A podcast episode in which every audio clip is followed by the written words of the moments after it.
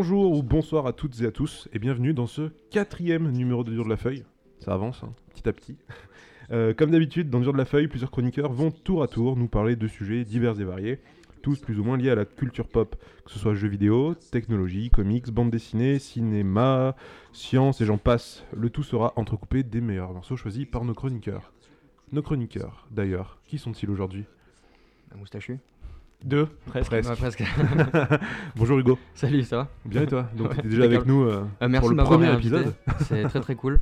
Là, euh, j'ai eu beaucoup moins de temps pour préparer le sujet, mais enfin, ça va le faire. Ouais, tu vas nous parler de quoi du coup? Alors, en fait, je vais parler de- d'un peu des appareils photo Nikon, et en particulier d'un appareil photo, le Nikon F, qui a pas mal révolutionné la photo. D'accord, donc faudra que tu nous expliques pourquoi, pourquoi Voilà. Nikon d'ailleurs. Enfin bref, tu nous expliqueras ça tout à l'heure. Et un nouvel invité, euh, Likata. Ouais, lui-même en personne. Euh, ouais, euh, non, on va garder l'Ikata, c'est bien. Ouais, c'est comme tu Euh, veux. non, moi aujourd'hui je suis venu pour parler un peu de design et d'innovation, de bien grands mots. Donc voilà. Mais, mais qui es-tu? Moi, l'Ikata, que- designer de formation en fait, donc forcément, c'est pour ça que je vais parler de design et d'innovation. Donc, donc voilà, un peu comme toi, Alex, donc designer, mais moi plus dans, dans le produit, la conception de produit. Ok. Voilà. Et du coup, euh, moi je suis là, l'hôte de cette émission, Alex, comme d'habitude. Mais vous commencez à me connaître. On va du coup passer au premier sujet. euh, et c'est Hugo qui va nous en parler tout de suite. Alors, en fait, euh, voilà, donc pour introduire un peu le truc, moi, je vais parler d'un de l'histoire un petit peu de Nikon, de comment ils se sont fait connaître et d'où est-ce que ça vient, en fait, Nikon. Alors attends, tu nous parles de Nikon. Mais Ouais. qui, qui- c'est quoi? C'est. euh, c'est- Nikon, c'est un fabricant de- d'appareils photo et de caméras, euh, euh, entre autres. Enfin, ils sont surtout connus pour ça. Euh, donc voilà, c'est japonais. Et euh, donc euh, c'est assez vieux, hein, c'est euh, à l'époque des années 30, 40 quand même, ça remonte. Et du coup, en fait, à l'époque, Nikon, ça s'appelait pas Nikon, ça s'appelait Nippon Kogaku. Et Nippon Kogaku en japonais, ça veut dire optique japonaise. Voilà, en fait, ils faisaient que de l'optique, que ça soit pour, pour des microscopes ou en fait pour les appareils Canon. Euh, Jusqu'en euh, 47, tous Alors, les objectifs Canon, parce que du c'était des Nikon. Parce que du coup, euh, Canon, c'est les concurrents, c'est ça de Nikon? Désormais, oui, mais à l'époque, euh, en fait, Nikon était un sous-traitant, on va dire, de, de Canon. Ils construisaient leurs objectifs. Et en fait, pendant la Seconde Guerre mondiale, il y a le gouvernement japonais qui a demandé à Nikon en fait, de fabriquer des optiques, mais pour la guerre, c'est-à-dire pour les avions, des jumelles, des, des périscopes, des systèmes de visée pour, pour, les, pour les avions, un petit peu tout ça. Du coup, ça a explosé. Ils ont construit 19 usines, il y avait 23 000 personnes qui y bossaient. Donc euh, vraiment un gros gros chantier. Et après la guerre, euh, donc est sous contrôle euh, américain, euh, donc Nippon Kogaku descend à 1400 employés. Euh, bonjour le plan de restructuration. Et donc ils ont plus qu'une seule usine maintenant. Et euh, à cette époque, personne dans le monde connaissait Nippon Kogaku, mis à part les Japonais et, et Canon quoi. Bah, Déjà, le nom aide pas à retenir. Non, tout à fait. ouais, c'est pour ça que plus tard, d'ailleurs, ils vont changer, on verra ça. Euh, du coup, au début 46, euh, Nippon Kogaku décide de créer donc euh, ses propres appareils, se passer donc de, de Canon pour être sur le marché de la photographie. Et donc après, Donc, ils sont, donc en fait, ils sont arrivés après Canon. Enfin, ils ont commencé à faire leur propre truc voilà, après Canon. exactement. ouais. C'est quand même un peu plus récent que, que Canon, mais enfin quand même, ça date de 46 quoi. Enfin pour la t'as une idée de date euh, de Canon ou pas? Canon, ah, pas du tout. Je pense que ça doit être euh, dans les années 30, je pense. Ok. soit fin 20, soit début années 30. Puisqu'ils étaient déjà implantés euh, lors de la Seconde Guerre mondiale euh, sur les champs de bataille, quoi. Avec euh, Leica, qui a beaucoup accompagné les reporters de guerre Hmm. pendant cette guerre. Euh, donc euh, après, beaucoup d'appareils qui ont euh, eu leur petit succès, les Nikon, le Nikon 1, les Nikon S, S2. euh, en fait, c'était des systèmes de, de photographie un petit peu rustiques à l'ancienne.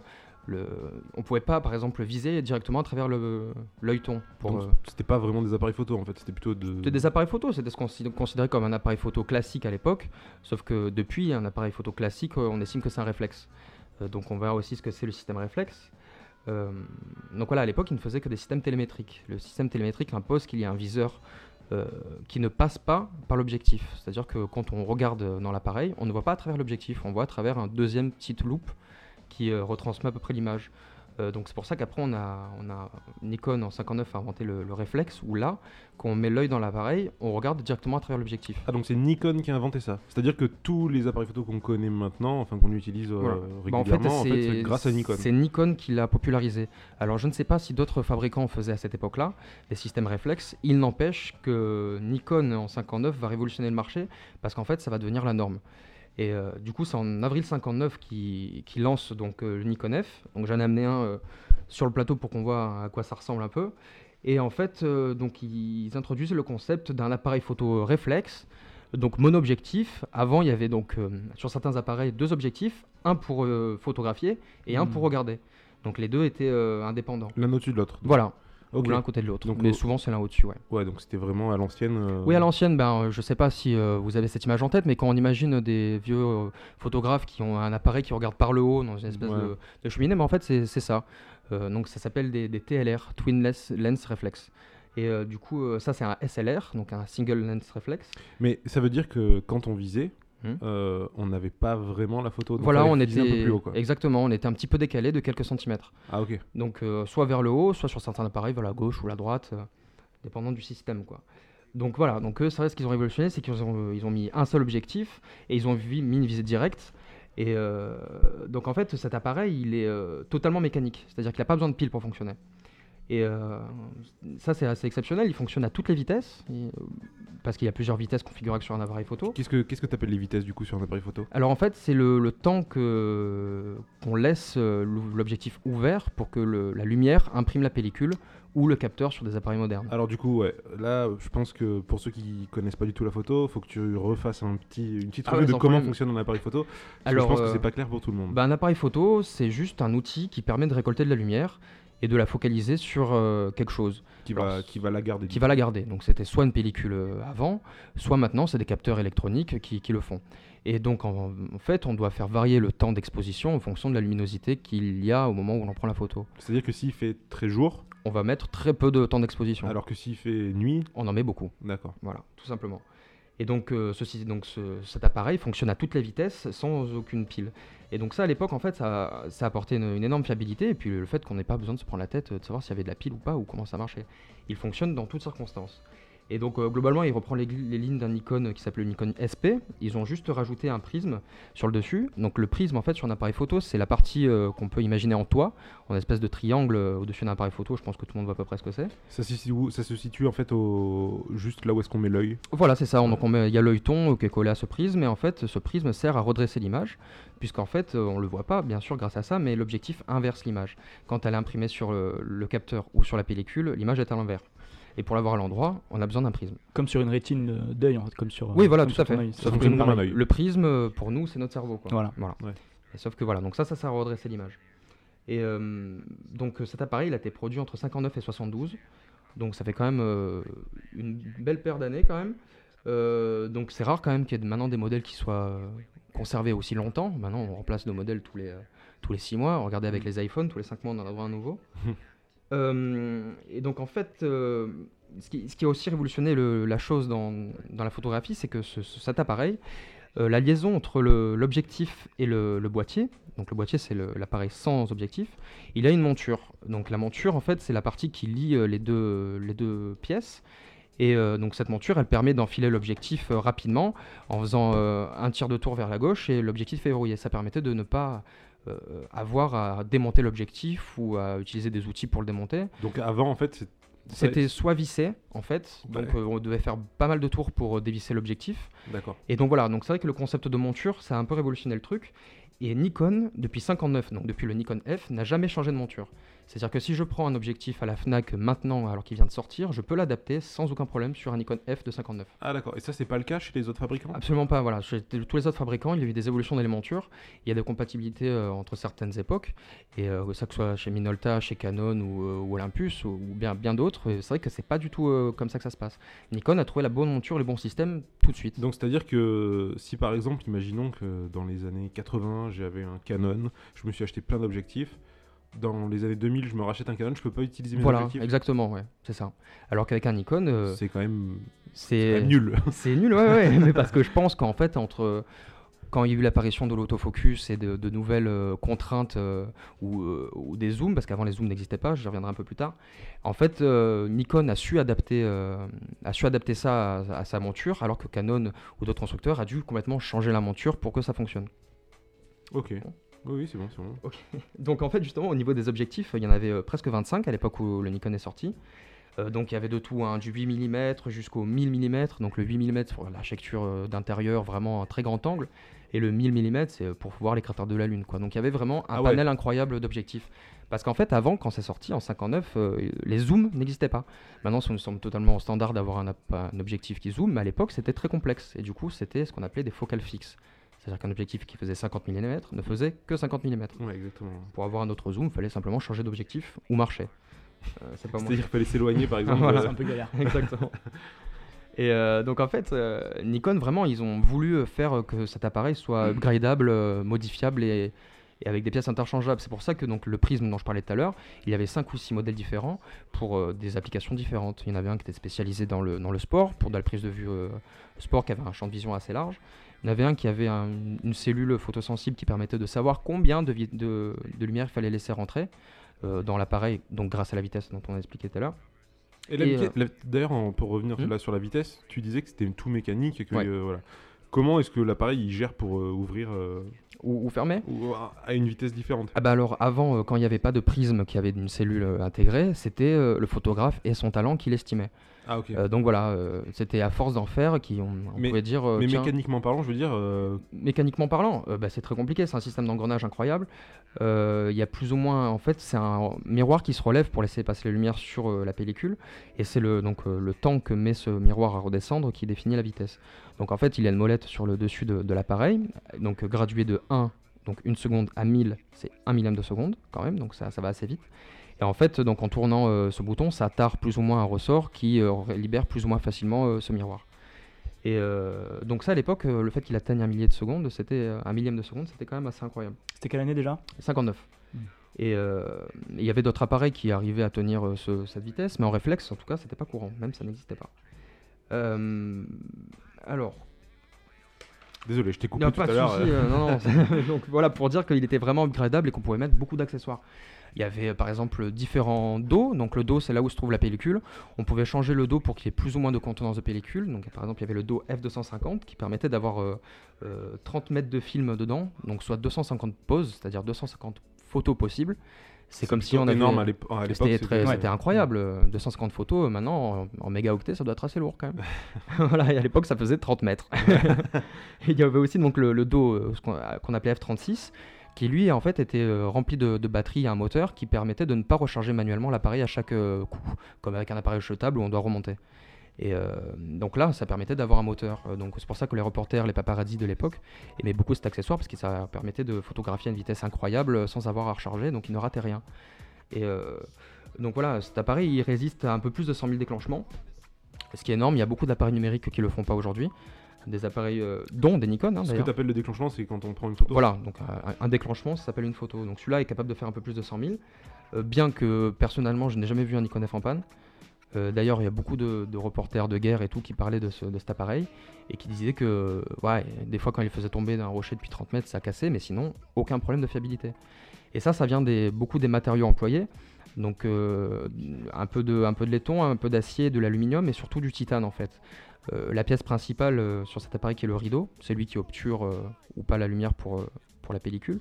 Il est en titane celui-là, donc c'est très très résistant, ça se déforme pas, c'est pas soumis au problème de, température. Donc c'est vrai que c'est surtout grâce à l'utilisation du titane qu'il est devenu aussi célèbre en fait, que ce soit chez les stars ou chez les journalistes ou chez les photographes de guerre. Mais mm, tout le monde s'est pris en photo avec cet appareil. C'est-à-dire que c'était vraiment l'iPhone de l'époque. Euh, Il y a un truc aussi sur l'ergonomie, tu disais euh, la solidité, c'est euh, tout à l'heure on l'a pris en main. mhm. Euh, Il y a un poids. Il y a un point incroyable. ouais. Il est, euh, en fait, à l'époque, si tu veux, pour avoir le même système de, de prise de vue, les appareils étaient quand même bien plus, bien plus gros.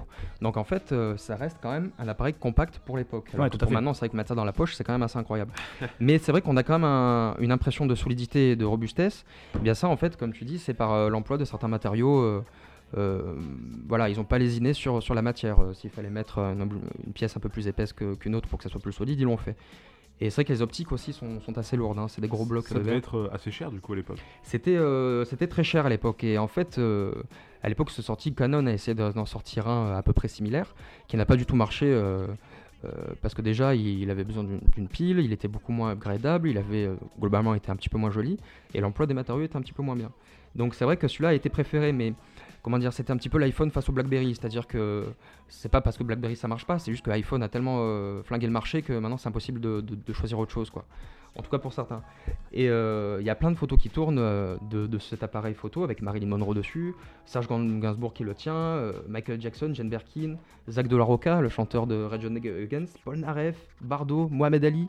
Tout le monde voulait avoir sa photo avec cet appareil. C'est vrai vraiment un objet fashion quoi. Excuse-moi, juste, c'est vrai que même dans les films de l'époque, aujourd'hui, on voit beaucoup de biopics, etc.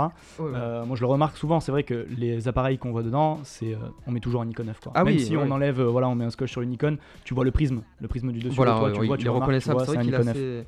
C'est vrai que ce Nikon F, il semble tout à fait commun, mais en fait, c'est parce qu'il est tellement célèbre que s'il est devenu commun. Il a une forme tout à fait commune, mais c'est lui qui a défini la forme commune d'un Mhm. appareil photo. Et d'ailleurs, pour revenir au film, il apparaît euh, en particulier dans le film Apocalypse Now, un film sur le, Vietnam, et on voit un photographe de guerre, donc il y en a peut-être 5 ou 6 autour euh, euh, du coup pendu. Et en fait, euh, pour la petite anecdote, s'il en avait 5 ou 6, ça se passait vraiment sur les champs de guerre. C'est parce qu'en fait, euh, dans chaque appareil, il y avait une pellicule différente, où sur chaque euh, appareil, il y avait un objectif monté différent. Ouais. C'était pour gagner du temps et être préparé à toute éventualité. Voilà, pour quand la nuit tombe ou quand ça soit rapproche, rapproché ou loin. C'est pour ça qu'ils en avaient plusieurs. Ouais, et vu le poids de la bête, franchement, ça devait être compliqué de les porter quand même. Ouais, et puis en situation de guerre, t'as pas forcément le temps de changer ton objectif. Genre, Eh, attendez les gars, euh, Exactement. je passe au 50. euh. Eh ben justement, c'est marrant que tu me dis ça parce que il y, a- il y a une anecdote, moi je, je suis pas certain de la croire, mais quand le Nikon F est sorti en 59, euh, il a été donc proposé aux reporters de guerre qui ont euh, gueulé instantanément parce qu'en fait il était euh, gris métallisé et du coup il se faisait repérer euh, en 2-2 par l'ennemi. Donc ils ont envoyé un petit, Bravo, Nikon. un petit courrier, un petit pigeon voyageur, ils arrivent dans le quart d'heure. Et du coup pour envoyer à Nikon, ils ont demandé en fait qu'il soit noir désormais pour éviter tous les reflets et éviter de se, moins se faire repérer. Alors est-ce que cette histoire est vraie? Je ne l'ai pas vérifié. Il me semble quand même qu'à l'époque, les deux Nikon noirs et gris euh, chromés, enfin gris euh, anthracite plutôt, et sont sortis plus ou moins en même temps. Enfin, ça m'a quand même fait rigoler quand j'ai lu ça. Et euh, euh, du coup, à la fin des années 60, cet appareil, pour parler de notre sujet, il est embarqué à bord des missions Apollo. Donc euh, c'est les missions, euh, comme je- j'en parlais la dernière fois. Dans la première émission, ouais. C'est euh, donc des missions qui avaient pour but de se poser sur la Lune ou du moins d'explorer un peu les alentours. Et euh, en fait, donc voilà, ça a été un des appareils qui a été envoyé dans l'espace, euh, euh, dont d'autres hein, de notre nationalité, mais en effet, ça, a- ça a été un d'eux. Et donc il n'y a aucun appareil photo qui est revenu de la Lune d'ailleurs, pour l'anecdote, Bon, sauf un, C'est dû à quoi? Parce que c'est lourd. Et en fait, pour redécoller, euh, on prenait que les pellicules, on laissait l'appareil. Et, euh, et ouais, c'est fou, mais bon, il est lourd quoi. sur la Lune. Ah oui, oui, en théorie, il y a à peu près une quinzaine d'appareils sur, sur la Lune qui sont laissés. Et il y en a un seul qui est revenu, donc c'est un Hasselblad, euh, il me semble que c'est une marque euh, allemande. Et euh, il a été vendu en 2014 pour 660 000 euros. Ah ouais. Voilà, ça fait une très belle euh, maison euh, sur la côte d'Azur. c'est incroyable. Et du coup, après ça, donc après ces aventures dans l'espace, euh, le Nikon F devient le Nikon F Apollo. C'est une nouvelle version du Nikon F. Et euh, pas beaucoup de choses changent, que des petits détails. Mais je pense que c'est surtout un coup de com à l'époque. Le nom. C'est le nom, voilà. C'était pour que ça se vende quelques, quelques dollars de plus, quoi. Et euh, donc voilà, c'est vrai qu'à l'époque, c'était un, appareil euh, euh, su- super cher. Mais voilà, maintenant, donc la cote un peu des, des Nikon F, on va dire que les plus standards, les moins recherchés, voilà, les classiques mais fonctionnants, c'est une centaine d'euros. Et ça peut aller jusqu'à plusieurs milliers d'euros pour les versions les plus rares, des pré-séries ou, ou des appareils qui ont appartenu à des photographes de guerre, justement.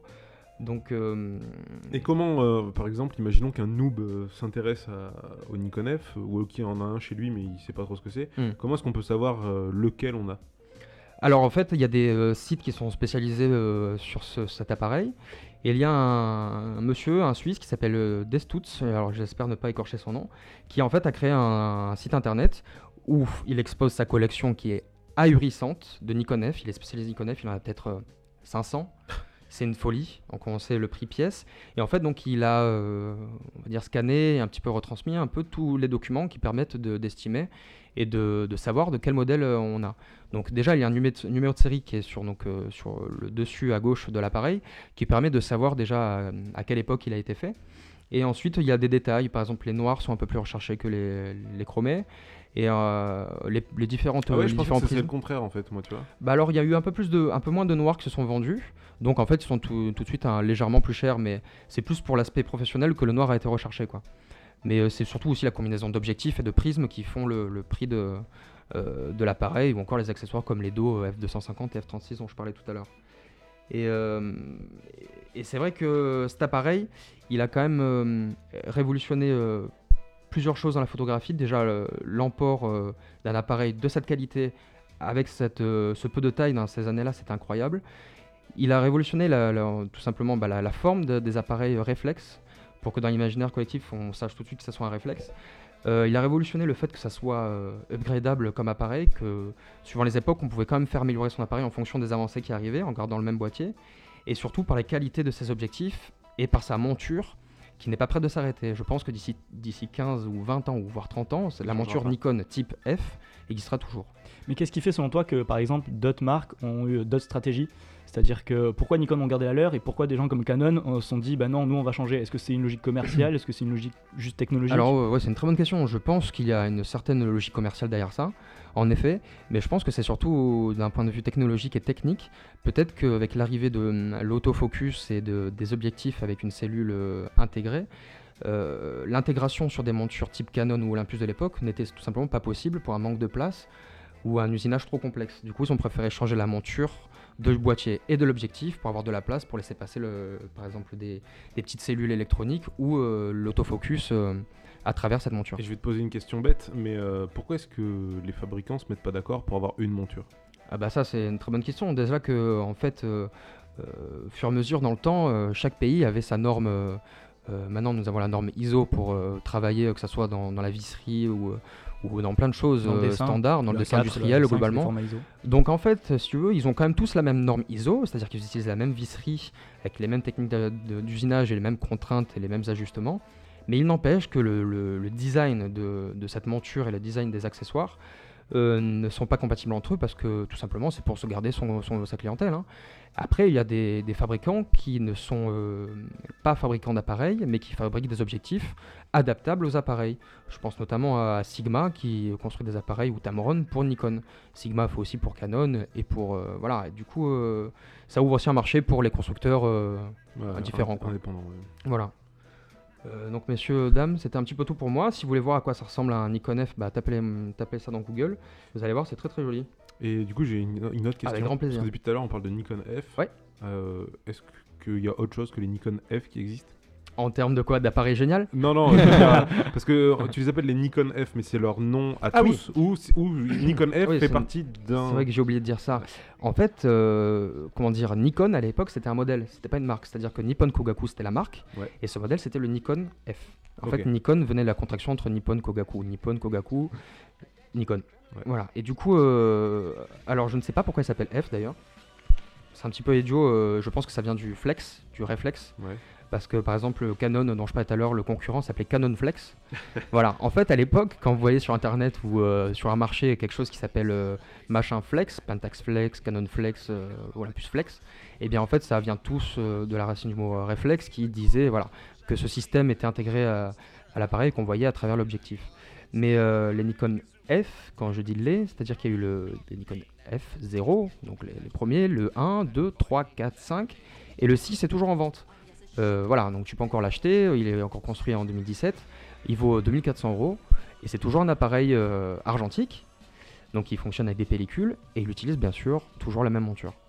Et euh, franchement, il a rien à envier aux appareils numériques, c'est un appareil numérique haut de gamme, mais argentique. Donc, euh, un appareil numérique, il y a des Nikon euh, qui, qui ne sont pas F? Il y a des Nikon qui sont pas F. Après, ça a été la série des D, D pour digital. Et donc, c'est quand euh, donc ça, pa- ça part avec le D1. euh, ils sont assez malins, ils sont pas commencé par le 10. avec le D1, donc euh, premier appareil euh, numérique euh, chez, chez Nikon. Donc, je me rappelle plus, ça devait être fin 80, début 90, je pense. Et, euh, et Il donc voilà. une depuis- référence dans le, aussi dans Ah le- oui. l'appareil numérique. Le D1, tu le cherches encore aujourd'hui, c'est voilà, bon, maintenant, je pense qu'il est euh, recherché pour son aspect historique et pour la euh, collection. pour la collection, mais voilà, ses, qualités euh, feraient euh, marrer n'importe quel smartphone aujourd'hui. Ouais. Mais voilà, donc on a eu, le, on a eu les- la série des D et qui est très très vaste. ça va du D5200 au D4. Enfin voilà, et tous les chiffres sont possibles dans, dans ces D. Et euh, voilà, depuis que Nikon s'est un petit peu calmé sur l'argentique, parce que malheureusement il n'y a plus grand monde qui l'utilise, ils ont un appareil argentique, le Nikon F6, et ils ont une multitude d'appareils euh, D. D qui sont des réflexes aussi. Et ils ont des compacts, mais ça, malheureusement cette gamme je la connais moins. Et c'est eux tout qui ce qui est Coolpix, tout ça, je crois. Voilà. C'est- En, en fait, si tu vas à la Fnac, Mhm. tu tu pourras acheter un Nikon D. D, voilà. Et après, donc la- le, le chiffre qui suit après le D définit euh, le modèle et la qualité du, de l'appareil. Souvent, les, les, c'était d'ailleurs euh, vrai aussi avec les F, c'est-à-dire que le F2, F3 c'était les haut de gamme et le F300 c'était un, moins bon moins haut de gamme. C'est pour ça que le D, par exemple aujourd'hui le D80 est moins bon qu'un D4 par exemple. Moins il y a de chiffres derrière le D, euh, mieux c'est. c'est pas tout à fait comme ça, mais en gros. C'est souvent aussi en termes de fonction. hein. Je, je vois par exemple, moi qui ai un, moi qui ai un DA80, euh, bon voilà, bah, j'ai pas de film dessus, j'ai pas de fonction film. Mhm. Tu vas piocher dans les D800 et quelques, des 500 Voilà, et quelques, ouais, ouais. ben oui, tu as forcément la fonction film aussi. C'est des fois en termes de. Ouais, de- Oui, oui, tout à fait, en termes de, Features, de- comme on dit. d'électronique embarquée, de, de logiciels embarqués. C'est que maintenant, euh, euh, les appareils euh, D5, en pleine nuit, à main levée, ça capture un ciel étoilé en voie la voie lactée euh, incroyable. C'est une folie. Et euh, pour revenir à, à Canon, du coup, il y a. euh, Enfin, je sais qu'il y a toujours eu des petites guéguerres entre les teams. Il y a Mhm. eu la team PlayStation, la team Ouais, Xbox, euh, les trucs comme ça. Ouais. Et est-ce que c'est vrai qu'il y a une guerre entre Canon et Nikon?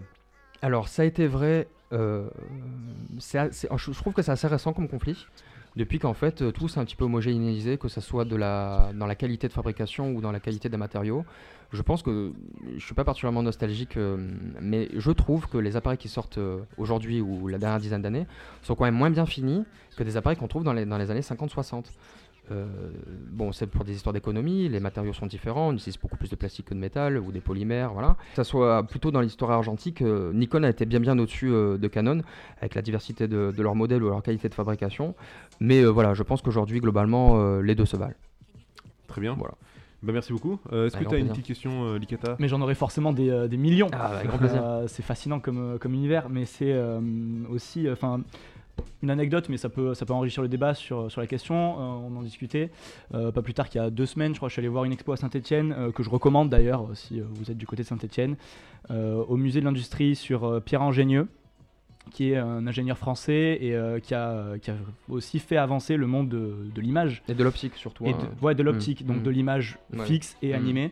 Euh, parce que c'était, euh, il a conçu en fait des lentilles. Il faut savoir que bah, par exemple, on dit euh, voilà Nikon construit des objectifs, des boîtiers, mais dans un objectif il y a des lentilles qui sont pas forcément conçues par Nikon. C'est Mm. pour ça que des fois c'est marqué sur l'objectif, tu vois marqué Zeiss, Voilà.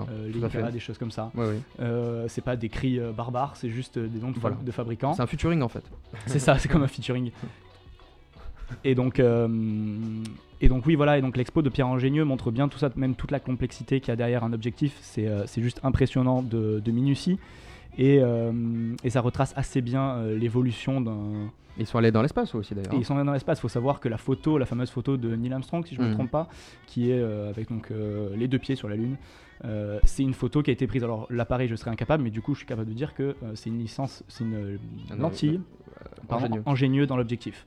Et euh, c'est marrant, dans l'expo, on voit, euh, il y a une lettre de la NASA euh, adressée à Pierre Ingénieux et tout. Enfin, c'est assez impressionnant, le mec a bossé jusqu'au début de la télé Ah ouais, c'est fou. avec Thomson, etc. C'est, Donc voilà, c'est c'est des objets où, bon, forcément, le mec qui a créé Nikon, il n'était pas tout seul derrière, quoi. Ah oui, bien sûr, ça a été une grande équipe. Et puis surtout, ça a été, ça a été euh, comment dire, lancé euh, à cause ou grâce euh, à, à la guerre. Tu vois, je veux dire, ça a été des besoins qui ont été demandés pendant la guerre, et c'est ça qui a fait la qualité de fabrication et d'optique de ces Nikon. Mais voilà, bon, aujourd'hui. euh, D'ailleurs, en parlant de ça, on- tu parlais de, de photographes de guerre, etc.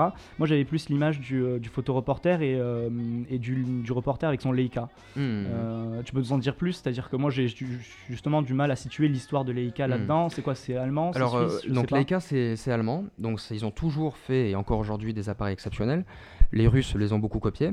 D'ailleurs, ils n'ont fait à peu près que ça dans l'histoire de la photographie argentique. Il n'empêche que j'adore aussi les appareils euh, russes, parce que à travers ces appareils euh, russes, on voit que la hargne des Russes envers les, les, les nations, quoi. Et du coup, ils ont dit quoi? Leica, ils font des appareils photo, on va faire les mêmes. les mêmes, mais c'est vraiment les mêmes, c'est des sosies, et ça marche très très bien, il n'y a pas de souci. Donc Leica, en fait, ça a été utilisé surtout pendant la Seconde Guerre mondiale. Euh, donc avec d'autres appareils, dont certains Canon. Et euh, c'est pour ça que Nikon n'était pas encore euh, là pendant la Seconde Guerre mondiale, parce que tout simplement, ils ne construisaient pas encore d'appareils à eux, quoi. Ouais. Voilà, c'était à la sortie de la guerre où ils ont pu faire des appareils comme des grands. Voilà, donc euh, je pense que voilà, sans, euh, sans l'attrait euh, des photographes de guerre pour malheureusement le, le- le Vietnam, peut-être qu'ils auraient été un peu moins connus aussi. C'est vrai Ouais. que ça a été l'appareil de référence au Vietnam. Et, et qu'est-ce qui fait qu'aujourd'hui, bah alors Leica, moi je connais, je connais ça justement vis-à-vis de la qualité des produits. Ouais. C'est vrai qu'on dit toujours le, le c'est vraiment le haut de gamme, c'est le must un peu de l'appareil photo. Ça a toujours été le cas. Ça a toujours été le cas, ouais, que ça soit d'un côté optique ou dans la qualité des matériaux ou dans la qualité de fabrication, de précision de, de ces objets. Ils ont toujours été au-dessus, le prix a été toujours au-dessus, bien entendu.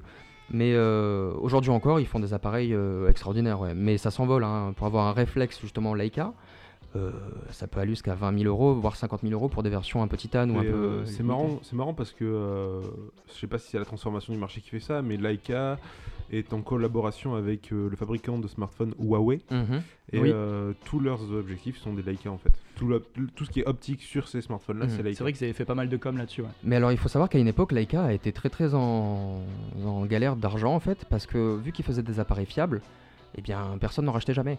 Et puis vu que c'était cher la première fois, euh, ils voulaient pas en racheter une deuxième. Et donc en vérité, ils ils ont essayé de faire marcher un petit peu leur, euh, comment dire, un espèce de marché de l'occasion chez eux. Et puis euh, ils ont quand même réussi à se placer euh, dans pas mal d'endroits, que ce soit pour d'autres appareils, euh, que ce soit des Panasonic, des Lumix qui utilisent des, ob- des objectifs Leica, ou même avec les outils de géomètre, comment on appelle ça, théodolite, truc comme ça. Possible, ouais. Et du coup, en fait, c'est un appareil qui permet de, de faire des triangulations pour les gens qui mesurent un petit peu les, les villes, et etc. Et en fait, voilà, donc grâce à plusieurs euh, collaborations avec d'autres entreprises ou d'autres marchés, ils ont réussi à survivre. Mais en tout cas, je ne pense pas qu'ils survivent grâce euh, à leur appareil photo parce que c'est un petit peu trop cher. Mais en tout cas, c'est du bon matos et je pense que ça les vaut. Ok. Est-ce que tu as encore une question, Nikita? Non. Non, ok. non. Non, merci. Eh bien, écoute, euh, merci beaucoup pour cette présentation. Avec grand plaisir. Euh, ça, ça fait, euh, enfin, ça fait plaisir de- d'entendre parler d'un appareil photo. Ouais, que- ouais, voilà. C'est- On pensait pas que c'était aussi complexe et Ah, fou, intéressant. Ouais, c'est fou de voir à quel point la photographie et même les objets photographiques sont, sont fous. Merci Voilà. beaucoup. Euh, donc, tu nous as préparé un petit morceau de musique? Ouais, alors c'est The Four Halls, donc le titre c'est euh, Assassination ou Assassination en fonction de l'accent recherché. Euh, merci beaucoup à la personne qui m'a fait connaître ça. Et c'est en fait c'est un groupe de hip-hop britannique, c'est très cool, tu peux envoyer. Ok, bah, on écoute ça tout de suite et on revient juste après avec le deuxième sujet.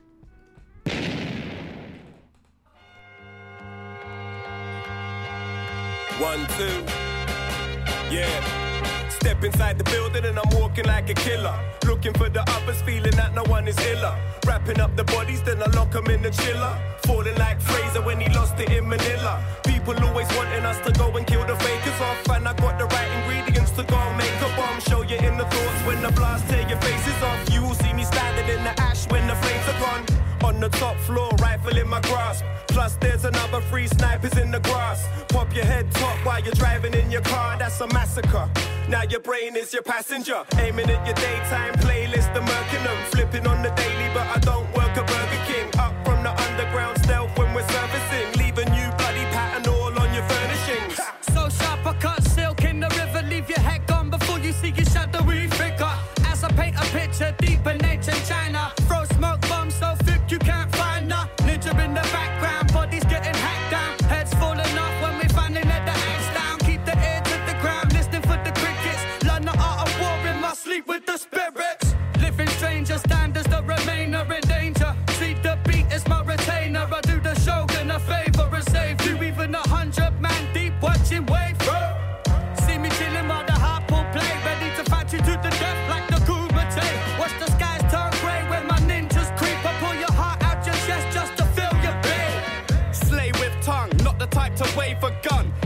Pressure points, walk away, calm, don't run. Always moving with my face to the sun. Turn Ronin around the time the faking begun. Take the hits, write their names down. Do this for the story that they'll tell once I came round. Always high, but I never settle on the same ground. Waiting for the rain clouds, wash away the footprints. Travel through deranged towns. Train for combat, but really you on that? I see this ending like a scene out of Ong back. There's no masters and no needing for contracts. Cause people disappear overnight and don't come back.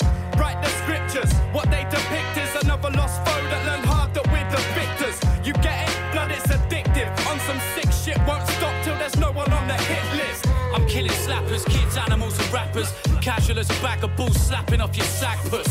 I bring madness with a dagger, think sadness, and stare you in the eyes until you're collapsing in the blackness. In the garden shed, I sit waiting, playing with my razor blades, and mate, I ain't shaving, scraping, bathing in the blood stains naked, playing chess with Ted Bundy's best mates hating. Dreams of raping a boy band member in the face chopping off his bollocks with a spade. There's not a lot of promise in my brain. Like God, am I insane? With a shotgun, I wander in the rain. You ain't got one, but I cock one in your face and blow your fucking noggin off to ponder on the pain.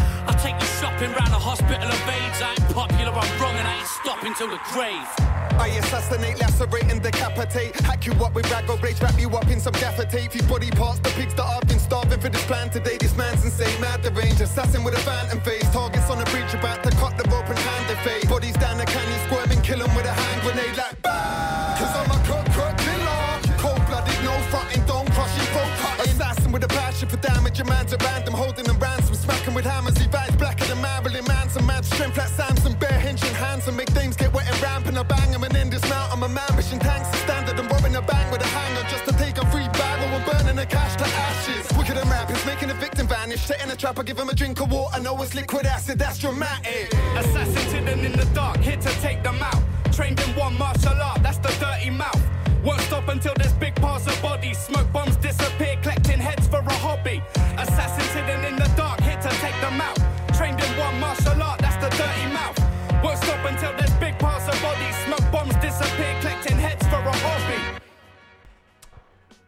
Wow, eh ben, merci beaucoup. C'est bien stylé, hein, C'était va- hein. C'était vachement bien. Ah, cool.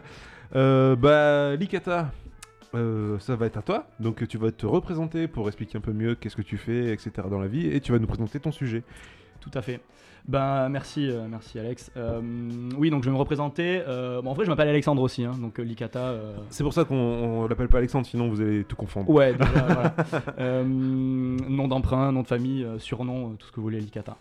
Euh, donc voilà, moi je suis, euh, je le disais tout à l'heure, je suis designer de formation, et, euh, mais c'est vraiment mon métier aujourd'hui aussi, euh, dans le sens où voilà, je disais à Hugo, il vient de l'apprendre.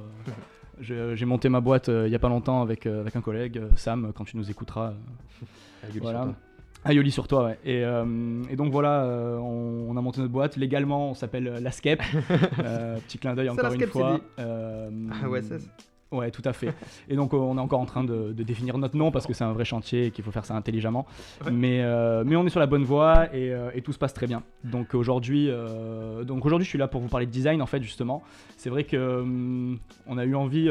faut savoir que je l'ai pensé aussi avec Samuel un peu ce, ce sujet parce que bah, c'est une manière pour nous aussi de de construire un discours en fait sur, sur le métier qu'on pratique donc euh, et c'est important parce que voilà c'est un peu ce que font tout le monde tous les tous les designers et tous les praticiens aujourd'hui dans dans les arts appliqués, de dire bon voilà qu'est-ce qu'on fait, euh, ce, ce besoin de se justifier entre guillemets. Donc euh, je vais un peu vous expliquer. euh, ça va être un peu très scolaire, euh, un peu très scolaire. ça Non, t'inquiète pas. Non, ça va être On a plein de questions à poser parce Ouais. qu'on est naze en Ouais, design. Oui, bah attends, euh, ouais, pour les auditeurs, euh, à savoir qu'Alexandre est lui-même designer graphique, donc bon, il a quand même des notions. hein. Et puis même, euh, Hugo, parlait de, Hugo parlait de, de Nikon tout à l'heure, enfin c'est de la conception aussi, hein, c'est du design, donc, euh, donc voilà, il y a un lien. Donc, euh, donc voilà, euh, très scolairement, une fois de plus, euh, voilà, pour, dans l'épisode précédent, c'était les, les articles putaclic. Ouais. J'ai décidé d'appeler ma chronique designer de Cro-Magnon à Airbnb. Ah, c'est vrai que c'est attirant. Euh, donc, définition d'une discipline. J'ai même mis des sous-titres et tout. Euh, donc en fait, concrètement, euh, ouais, c'est très scolaire, mais je pense qu'il y a besoin de redéfinir les termes en fait aujourd'hui. Euh, le mot design arrivant de plus en plus bah, dans, dans l'usage commun en France.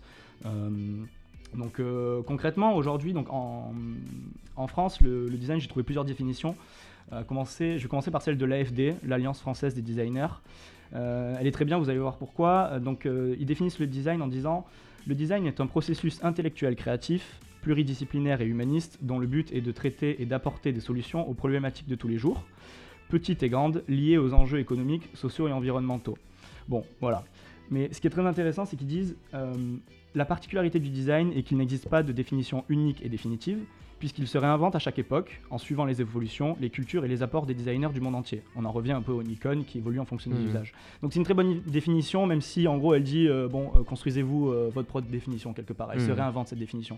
Oui, parce que en fait, euh, souvent, euh, le design et le designer, c'est quand même. Enfin, c'est très compliqué à définir parce que souvent, on en a une définition plutôt. Enfin, le designer, c'est celui qui, qui fait des voitures, quoi. C'est un peu ça. Mais on y reviendra tout à l'heure justement sur les profils de designers. Euh, J'ai un peu prévu quelques exemples. euh, Ça peut être, ça pourrait être intéressant. Donc voilà, cette, euh, cette, cette façon d'envisager la, la pratique du design est, est intéressante. Donc on va continuer. Le Larousse aujourd'hui, donc c'est plus la définition, on va dire populaire ou vraiment de, pour Monsieur Tout le Monde qui ouvre un dictionnaire. Tiens, c'est quoi le design? Euh, ben justement, le premier, euh, premier sujet qui est très intéressant, c'est de dire que voilà, le Larousse le définit comme un nom, mais aussi un adjectif. Pour nous, en tant que designer, c'est, euh, ça nous, ça nous Alors, hérisse un peu les poils. Ouais. Euh, en tant que nom, ils disent euh, le design est une discipline visant à une harmonisation de l'environnement humain, depuis la conception des objets jusqu'à l'urbanisme. Donc bon, euh, il y a un peu une contradiction dans le sens où l'environnement humain il commence à l'objet usuel et s'arrête à l'urbanisme. Euh, Peut-être pas. C'est quand même un... Euh, Ouais, et puis c'est pas... c'est un peu flou quand même. quoi. c'est flou.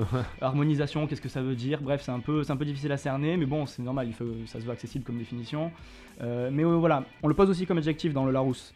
Euh, quand on dit, voilà, euh, de, quand on entend à la télé ou un peu partout, ouais, euh, ouais, ta table elle est trop design, mec. Ouais, Ou ta voiture, elle est Ouais, puis, design. En ce moment, ils font une pub, je sais plus pour quel hôtel, et ils sont là. Genre, si vous êtes fan de design, Ouais, moi, à la limite, là, ça reste un nom. Mais bah. c'est vrai que. Toi, ça t'a horrifié c'est moi, large, j'ai- quoi. moi, j'étais là, mais euh, pourquoi? Ça veut rien dire être fan de design. Enfin, je veux dire, euh, Tout à fait. Donc, euh, donc voilà. euh, et puis, tu as trois mots englobés. Enfin, tu as, trois mots englobés, genre sur le troisième, sur l'esthétique, c'est-à-dire d'un modernisme fonctionnel sur le plan esthétique. Ça, c'est l'adjectif. Donc, euh, tout, est, euh, tout est englobé sous la notion d'esthétique. Donc, nous, forcément, ça nous plaît pas trop. donc en gros, d'après le Larousse, on pourrait dire c'est design. Voilà. Ouais. On pourrait dire c'est design parce que le Larousse se dit euh, bah ok. Donc, euh, mais en même temps, le Larousse c'est son job de refléter un peu euh, l'usage de la langue française. Et, ouais, sauf que euh, là, il simplifie quand même. il simplifie. Mais on est, là, on est centré sur le résultat. Euh, D'autres définitions, euh, parce qu'on va pas s'attarder là-dessus, mais euh, il y a le CNRTL aussi, donc le Centre National de Ressources Textuelles et Lexicales, genre c'est vraiment Putain, au top du top. Et ben il y a rien. Le CNRTL ne définit pas le design. Il y a aucune, étymologie, aucune lexicographie, synonyme, enfin rien, introuvable. Alors qu'on est d'accord que sur à peu près tout, ils ont une définition. Oui, le CNRTL, c'est c'est la bible de la langue française, quoi. Donc le design, euh, non. Peut-être que voilà, peut-être que c'est pas français non plus. Et voilà, il y a ça. peut-être ça aussi. hein. Et, euh, et enfin, bah, Wikipédia, c'est vrai que c'est pas mal aussi, ça va faire le lien justement avec la, la, tradu- le- la définition anglaise. Euh, ils disent le design est la création d'un projet en vue de la réalisation et de la production d'un objet, produit, espace, service, ou d'un système, qui se situe à la croisée de l'art, de la technique et de la société. Pas dégueu comme définition. Ouais, c'est bien. ouais. Enfin, pour l'instant, c'est la plus claire que tu Euh, nous as moi j'aime bien quoi. celle de l'Alliance française euh, des designers aussi. Ah oui, oui, oui. Euh, Les deux se rejoignent un petit peu d'ailleurs. mais comme quoi Wikipédia, bah ouais. Et comme quoi aussi le design, c'est pas forcément, ça concerne pas forcément des objets quoi. Oui, voilà, et c'est ça qui est très intéressant. Euh, Il y a plusieurs designs. Moi, je suis designer produit, Alexandre est designer graphique. Euh, voilà, il y a différents types de design. Euh, on n'a pas assez de temps dans l'émission pour tous les citer. Mm. Euh, donc voilà, ça rapproche de la, de la définition anglophone du terme. Il se bat avec ses feuilles. Tout à fait, je me bats avec mes notes, quoi. Euh, par, euh, j'en ai, pris qu'une, mais qui est très bien, euh, par euh, la World Design Organization. Trop bien, on est dans le futur. Euh, Sozette vient vient de me passer une tablette sur laquelle il y a mes notes parce que je lui ai envoyé Wow. avant. On est trop dans le futur. Incroyable. Très pro. Ouais. Euh, donc, euh, le World Design Organization qui dit, euh, bon, je vais la faire en anglais. On va essayer. Allez, vas-y. Um, design is a creative activity whose aim is to establish the multifaceted qualities of objects, processes, services, and their systems in whole life cycles. Therefore, design is a central factor of innovative humanization of technologies and the crucial factor of cultural and economic exchange. Um, donc là, ce qui est vraiment bien et Wikipédia parlait de ça, c'est on se concentre davantage sur le process, sur le chemin d'arriver à que sur le chemin sur le chemin d'arriver à un but plutôt que sur le but en lui-même. Ah ouais. Donc on a Donc en gros, le designer, ce serait quelqu'un qui, plutôt que de créer un produit, euh, trouve des systèmes pour le créer. Hmm. des systèmes ou des méthodes qui est plus focalisé sur euh, comment je vais arriver à créer un produit, une voiture, euh, Mm. une chaise, quel euh, processus mental, euh, quel processus euh, pratique, Créatif. euh. créatif je vais mettre en place pour, euh, pour euh, répondre à mon client, pour faire euh, la meilleure Ouais, possible. c'est intéressant de voir que chacun a un petit peu sa définition du, du design. Quoi. Tout à fait. Bah, en même temps, c'est un, c'est un- c'est quelque chose qui évolue euh, avec le temps. Je pense Mhm. que la définition va aussi évoluer avec le temps. C'est-à-dire que dans les années à venir, le designer sera peut-être pas le même designer qu'il y a 20 ans. Quoi. Hmm. C'est tout à fait possible. On le voit aujourd'hui, la notion de UX designer qui était même pas là encore il y a peut-être 10 ans. Nous, quand on commencé nos études avec Alex, euh, designer UX, c'est sorti les dernières années. Enfin, on était là, mais qu'est-ce que ça veut dire Même nous, on était. euh, faut, Ouais. rester à la page, quoi. Qu'est-ce que ça veut dire UX pour User Experience. Et donc, on est plus Ah, sur. UX. Ouais, UX. Euh, on est plus sur tout ce qui est interface web. C'est l'expérience. euh, C'est en gros, tu, tu essayes de voir comment vont réagir les gens et de leur faire faire une expérience à travers ton produit ou ton euh, site web. Ou ton, ou ton service. Bah, tu, tu cherches à améliorer l'expérience d'utilisation. Et c'est vrai que pour moi, moi j'étais troublé par ces définitions au début parce que euh, en tant que designer, t'es déjà concentré sur l'expérience entre guillemets parce que Bah, le normalement, design oui. s'intéresse à l'usager, enfin à tout le. Oui, mais c'est c'est là que c'est flou en fait, et pour le grand public, entre guillemets, pour euh, ceux qui ne sont pas connaisseurs. C'est pour ça qu'un designer, euh, bah, ça veut tout dire et rien dire quoi. Hmm. Genre un mec qui fait une fourchette, Euh, faut aussi qu'il pense à comment on utilise la fourchette. Il Comment, peut être UX designer dans un sens. Voilà. Tu vas pas dire je suis UX designer de fourchette. Donc, Mais euh, euh, par contre, ça me fait penser à un truc, c'est que les voitures, euh, en particulier allemandes et italiennes, un petit peu de voitures haut de gamme, les designers, alors je, je présume qu'ils rentrent dans le lot, euh, font beaucoup de recherches sur le bruit de- du claquement des portes. Ah mais oui, fait- designer sonore. Voilà. Et C'est du ça coup, qui est marrant, euh, c'est- c'est incroyable ça, de savoir euh, comment une porte doit sonner pour, que- enfin, pour que ça fasse sérieux, lourd et que ça ne lâche pas. Ils se posent la même question d'ailleurs pour les voitures électriques. Alors parce c'est qu'ils veulent- exactement là ce que Je en sais, je t'ai je t'ai vu, j'ai Ouais. vu dans tes yeux, j'étais. Parce que je suis un génie. Et euh, pas du tout. Et du coup, euh, voilà, c'est vrai que sur la voiture électrique, alors, on fait quoi? On fait un son de Wipeout, on fait un son Mm. de, de quoi? De Tron Legacy? Qu'est-ce qu'on fait?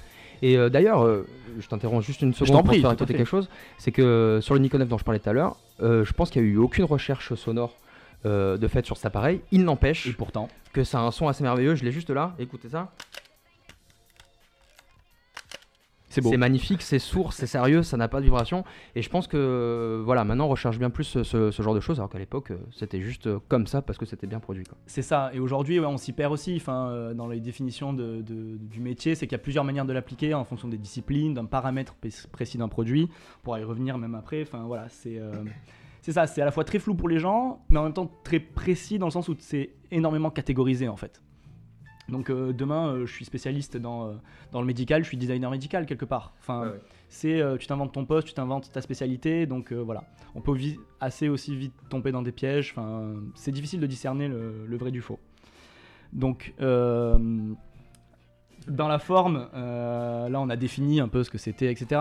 Mais dans la pratique, designer, alors bon, pour le coup, je vais me, je vais me focuser, je vais me concentrer sur bah, le, designer produit parce que c'est ce que je connais le mieux. Mais, euh, mais Alex aussi euh, a, vécu ces, ces, ces process-là, ces étapes-là.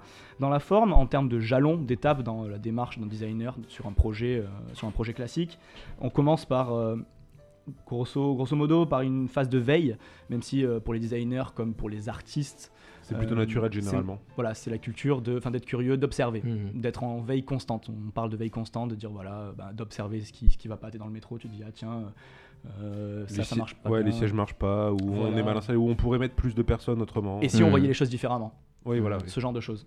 Donc on passe par une phase de veille, puis euh, en général donc dans le projet, après on fort de cette veille, euh, de cette, euh, de, cette de cette accommodation du monde qui nous entoure, on va passer à une phase de création, d'idéation. Dans le, dans le monde industriel, on parle d'idéation.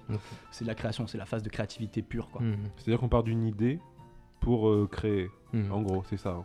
Euh, oui, oui, oui, c'est ça. C'est que souvent il y a déjà un brief et, euh, et donc dans le brief, euh, c'est ce qui va nous permettre, grâce à ce qu'on a vu en veille, que c'est ce qu'on a vu en veille qui va nous permettre de créer euh, vraiment, euh, de générer de la quantité d'idées en fait. C'est euh, le brief, il va être lié au produit qu'on veut créer. Et, euh, et c'est à partir de là où on va commencer à explorer différentes pistes en disant ah, j'ai vu ça là, j'ai vu ça là. Ben, on- Donc en fait, la veille, euh, ça vient un peu de partout, c'est ça? C'est ce Oui. que tu veux nous dire, c'est que ça passe par euh, tout, tout ce qu'on voit en fait. Que... Voilà, il y a ça, mais il y a aussi par exemple demain, par contre, on vient me chercher. J'ai ma propre culture en tant que créatif, on va dire.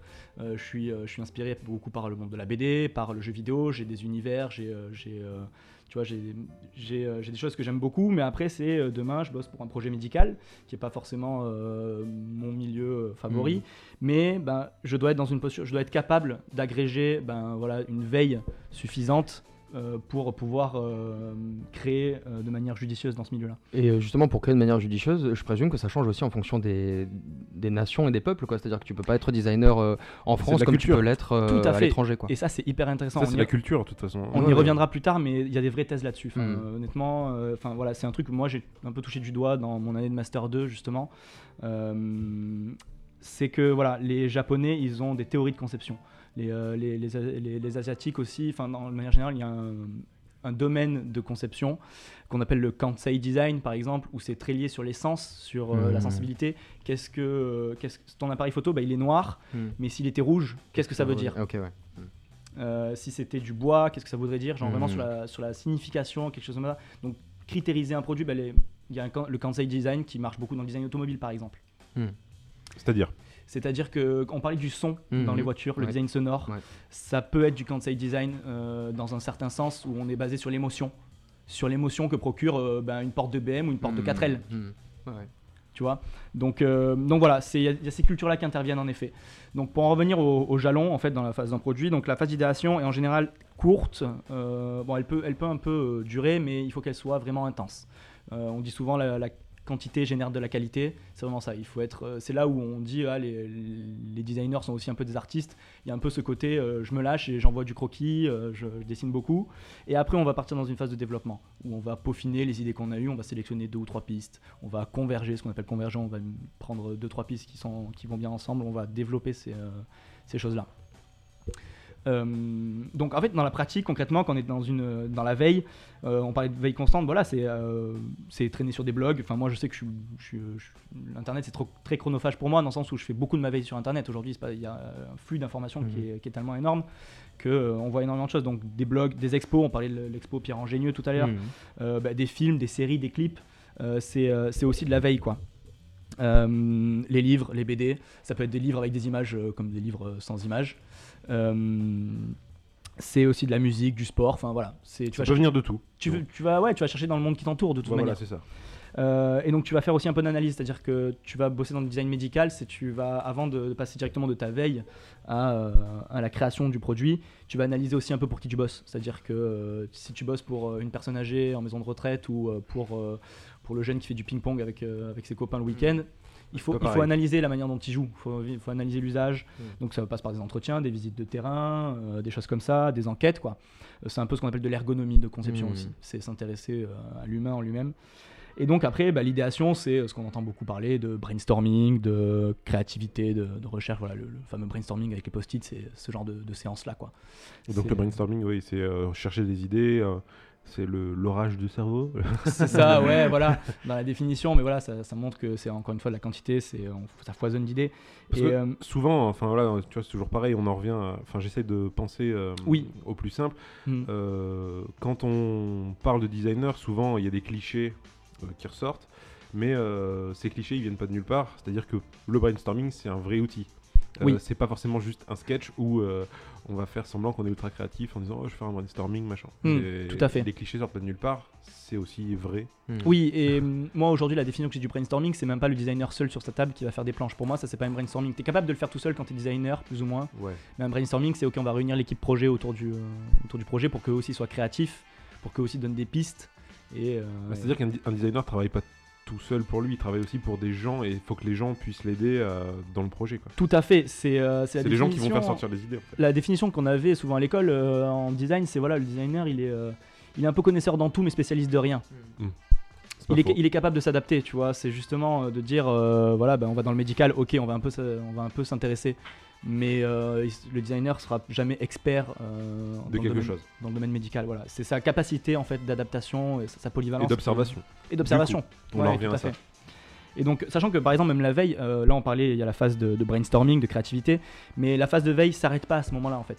Encore une fois, elle est constante, elle c'est pas on va juste analyser l'usage avant, c'est bon, ben après on va continuer aussi à avoir cette phase-là. Et donc, une fois qu'on a les, pistes, les idées et tout, on va partir en développement, on va faire de la mise au point, ce que moi j'appelle personnellement de la mise au point, Euh, mais ça passe par du maquettage. Ça va aller dans l'atelier, poncer du bois pour, euh, pour maqueter ta table. Euh, ta table que tu as créée, ben, il faut faire une maquette, que ce soit à l'échelle 1, l'échelle 1,5, plus petit, faire des tests de matériaux, des maquettes de principe pour euh, juste l'architecture, euh, dire bah, les pieds ils sont en bas et pas en haut, enfin des choses comme ça, maquettes de principe, des maquettes fonctionnelles, on va peut-être à l'échelle tester une résistance ou une fonction particulière, euh, est-ce que ton téléphone bah, il s'allume bien, c'est la fonction allumée, enfin des choses comme ça. Ou juste des maquettes de forme, genre euh, beaucoup dans le, design automobile, c'est ça c'est du design, euh, très euh, axé sur la forme, souvent euh, dans le design extérieur. Voilà, c'est maquettes de forme, pourquoi cette proportion elle est mieux qu'une autre, euh, ce genre de choses. Euh, donc voilà, après on va, euh, on va à travers euh, toute une série de, de tests et de mises au point. C'est-à-dire que les maquettes, justement, on va leur faire passer euh, les fameux bancs d'essai, quoi. On va les faire tester, justement. La veille, c'est aussi de la veille en soi. C'est de la veille pour le, pour développement. On va dire, bah, vas-y, teste ma maquette de principe, qu'est-ce que t'en penses, Euh, utilise-la, machin. On fait un retour d'utilisateur. Et euh, ces maquettes-là vont se transformer petit à petit en prototypes. Et il est coutume de penser que, euh, et c'est pas totalement faux, que le travail du designer s'arrête, entre guillemets, euh, au prototypage. Il est capable aussi de faire toute la phase retour expérience du produit vendu, du produit final vendu, mais ce serait plus pour dans la logique de la conception d'un autre produit. Ouais.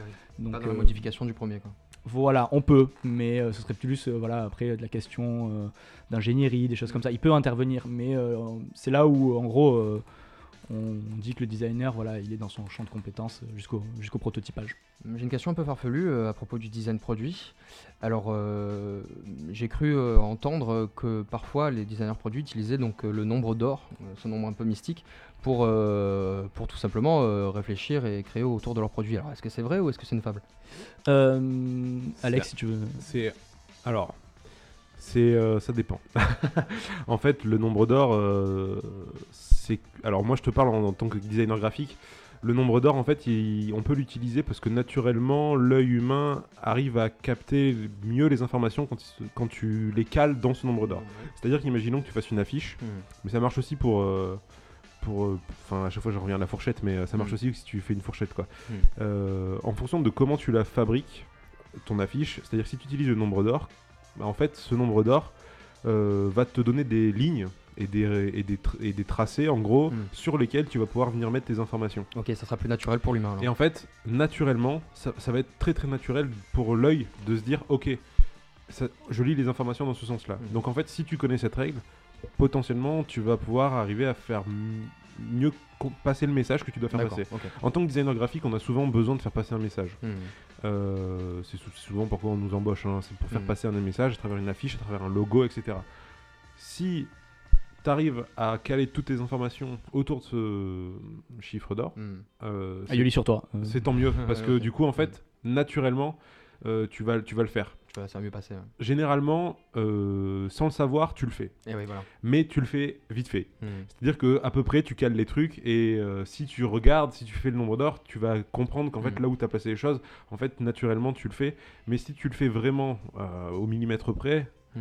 ton œil il va il va glisser sur l'info, tu vois. Ok. Donc voilà. En tout cas, en graphisme, c'est ce qui se passe. En objet, je sais pas exactement comment ça fonctionne parce que là, il y a une deuxième notion qui arrive, c'est La l- 3D. la 3D. ouais. Euh, ça marche, ça fonctionne aussi, attention, hein, Mhm. mais euh, C'est plus délicat. C'est plus délicat. C'est voilà. plus complexe. Ouais. Euh, moi, je vois très peu de designers produits qui ont axé toute une méthode ou tout un langage euh, de leur design sur le nombre, sur le nombre d'or. Alors et, et, Ou alors, et bizarrement, je connais pas. et bizarrement, Mais- c'est en architecture par exemple. oui, en architecture, c'est la clé. ils le- Ouais. Ils le font. Ouais. En architecture, Voilà. c'est souvent une vraie valeur Mais ajoutée. depuis la nuit des temps d'ailleurs. hein. Oui, bien sûr. Oui. Bah, de toute façon, le nombre d'or est dans la nature. Hein. Voilà. C'est pas pour rien que c'est naturel. Et voilà, c'est fou. Alors, est-ce qu'on a inventé le nombre d'or ou est-ce qu'on l'a découvert? C'est ça aussi euh, qui est fou. Enfin bon, bref, Ça, on pourra en revenir sur un débat. l'objet d'une émission. Exactement.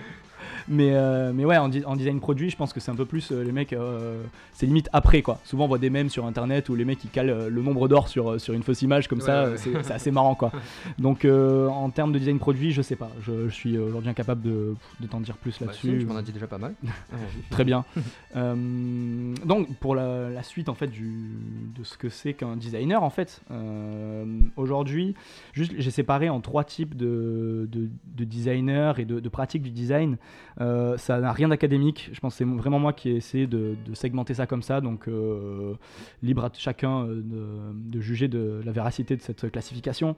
Euh, mais concrètement, on peut penser qu'il y a trois grandes trois grandes pratiques. Trop grande Euh, famille, ouais, de designers. Ouais, des familles de designers. À savoir, pour moi, euh, le designer faiseur, le designer penseur et le designer leader. Dans le designer faiseur, on est, euh, on est davantage sur un design qui est lié à la pratique plus qu'au raisonnement, jusqu'au process, on va dire. C'est un design qui est très proche des techniques, euh, des savoir-faire. Euh, on parle pas d'artisanat parce que l'artisanat, c'est pas du design, mais les deux univers sont très très liés, sont très. euh, Forcément, ils sont complémentaires. Voilà. Euh, donc j'ai un problème, je le résous grâce à un nouvel objet, un nouveau matériau, un nouveau process. Enfin, j'y vais quoi. Je vais dans l'atelier, je le fais, euh, voilà. Et euh, ou une nouvelle technologie. Et donc en termes de, de profil, pour donner des exemples, voilà, c'est je vais dans l'atelier, je le fais. C'est aujourd'hui peut-être le maker. On parle beaucoup des makers. Pour moi, c'est, des vrais designers. Pour Donc, moi, les makers, c'est un mouvement qui est apparu très récemment, Oui. enfin depuis une dizaine d'années maintenant. Mhm. C'est tous les gens qui sont dans les Fab Labs, les trucs comme ça. Donc les Fab Labs, c'est des ateliers qui sont ouverts pour la fabrication. Hmm. C'est-à-dire que euh, les designers en devenir ou qui ne le savent même pas qu'ils sont designers, c'est-à-dire qu'ils pensent la vie en, en observant En faisant. ouais. et, ouais, en, et en essayant de répondre à des, à des problèmes à Mm. travers des objets. Bah, tous ces gens, en fait, ils sont dans les Fab Labs, quoi. Oui, c'est vrai que euh, moi j'étais assez, euh, j'étais assez déconcerté au début. Enfin, c'était euh, quand ça a sorti euh, ce, ce- tout ce mouvement-là. euh, allez, il y a vraiment 10 ans où on commençait un peu à en parler, mais il y a 5 ans que vraiment on en voit on voit bah, Philippe Stark. Ouais. Euh, c'est très simple, mais euh, moi je, je crache pas forcément sur Philippe Stark. C'est un bon designer dans le sens où voilà, il sait très bien euh, gérer le message d'un produit. C'est marrant que tu dises ça parce que c'est vrai qu'il y a un peu une. Enfin, dans le milieu du Un Stark design. bashing. Ouais, voilà, il y a une, un peu une haine contre Philippe Stark. Euh, après, voilà, chacun a son avis dessus, mais, Tout euh, à fait. mais c'est marrant qu'il y ait une haine envers un designer quand même. mais voilà, parce que C'est un mec qui est censé t'améliorer la vie en faisant des objets pratiques et tout le monde lui crache dessus, quoi. parce que parce que beaucoup ont dit que parce qu'on voit très vite que aussi il est beaucoup axé sur bah, le discours qui est autour d'un produit. C'est une manière aussi de le, de le présenter, de le concevoir aussi. Et du coup, euh, c'est vrai que bon, bah, il en joue beaucoup, il en joue aussi peut-être un peu. Euh, il en joue, euh, on voit quand il fait des conférences, des TED, etc. Dans, les, euh, dans la communication qu'il a autour de ses produits, de la manière de les photographier, de les communiquer sur, sa plate, sur son site internet, des choses comme ça. Sur bah, quand il fait un presse agrume qui ressemble pas à un presse agrume, qui ressemble à un ovni. C'est déjà une posture en soi. C'est déjà une posture qui peut être humoristique, euh, décalée en fait. Et donc du coup, euh, voilà, on se dit, euh, mais c'est quoi le but? Il a, Son rôle, c'est de faire un presse citron. Pourquoi il en a fait un ovni, tu vois Donc voilà, c'est pourquoi il va jusque là, etc. Donc moi, je suis, je suis plutôt dans l'idée de dire, voilà, non, bah, il, a une pratique qui est la sienne. Voilà, ça marche pour lui, tant mieux. Après, c'est clair que j'ai vu ses derniers produits. Bon, voilà, on voit la Freebox. Pour moi, c'est discu- discutable dans le sens où bon, ça révolutionne pas euh, le boîtier noir euh, qui Ah non. transmet de l'internet. Enfin, qui Il y a beaucoup de personnes qui ne savent pas que leur Freebox est designé, designé par euh, Monsieur Stark d'ailleurs. Pourtant, Free avait fait euh, Ah, 50% ouais. de sa com dessus. C'est marqué dessus en C'est effet. marqué dessus, ouais. Mais euh, je pense qu'il y a un paquet de monde qui l'ignore. hein. Et alors que justement, c'est devenu un argument en fait euh, de vente aussi. En fait, c'est pour ça aussi, je pense qu'il y a le, le côté Stark bashing un peu. euh, Voilà. euh, Non, mais en fait, le design est un argument. Enfin, on, les- le, le Mama Shelter, qui est un hôtel qui est partout Mm. en France, designé par Stark aussi, Oui. c'est leur argument. C'est genre, Oui. venez dormir dans un hôtel qui était designé, Voilà. entièrement pensé Donc- par un designer. C'est pour ça que beaucoup de designers ont euh, d'habitude de dire ah mais non mais faut arrêter, euh, calmez-vous quoi. Mais bon, c'est aussi bah voilà d'autres designers comme euh, les frères Bouroulec, Mathieu Lehanner, c'est bon, c'est faire des comparaisons, c'est peut-être remettre tous les, gens- tous les gens dans un même sac, mais s'il faut faire un peu des bah, des, euh, des classifications, bon, c'est aussi peut-être, euh, je pense à, à Dieter Rams qui était en fait le designer de chez Braun.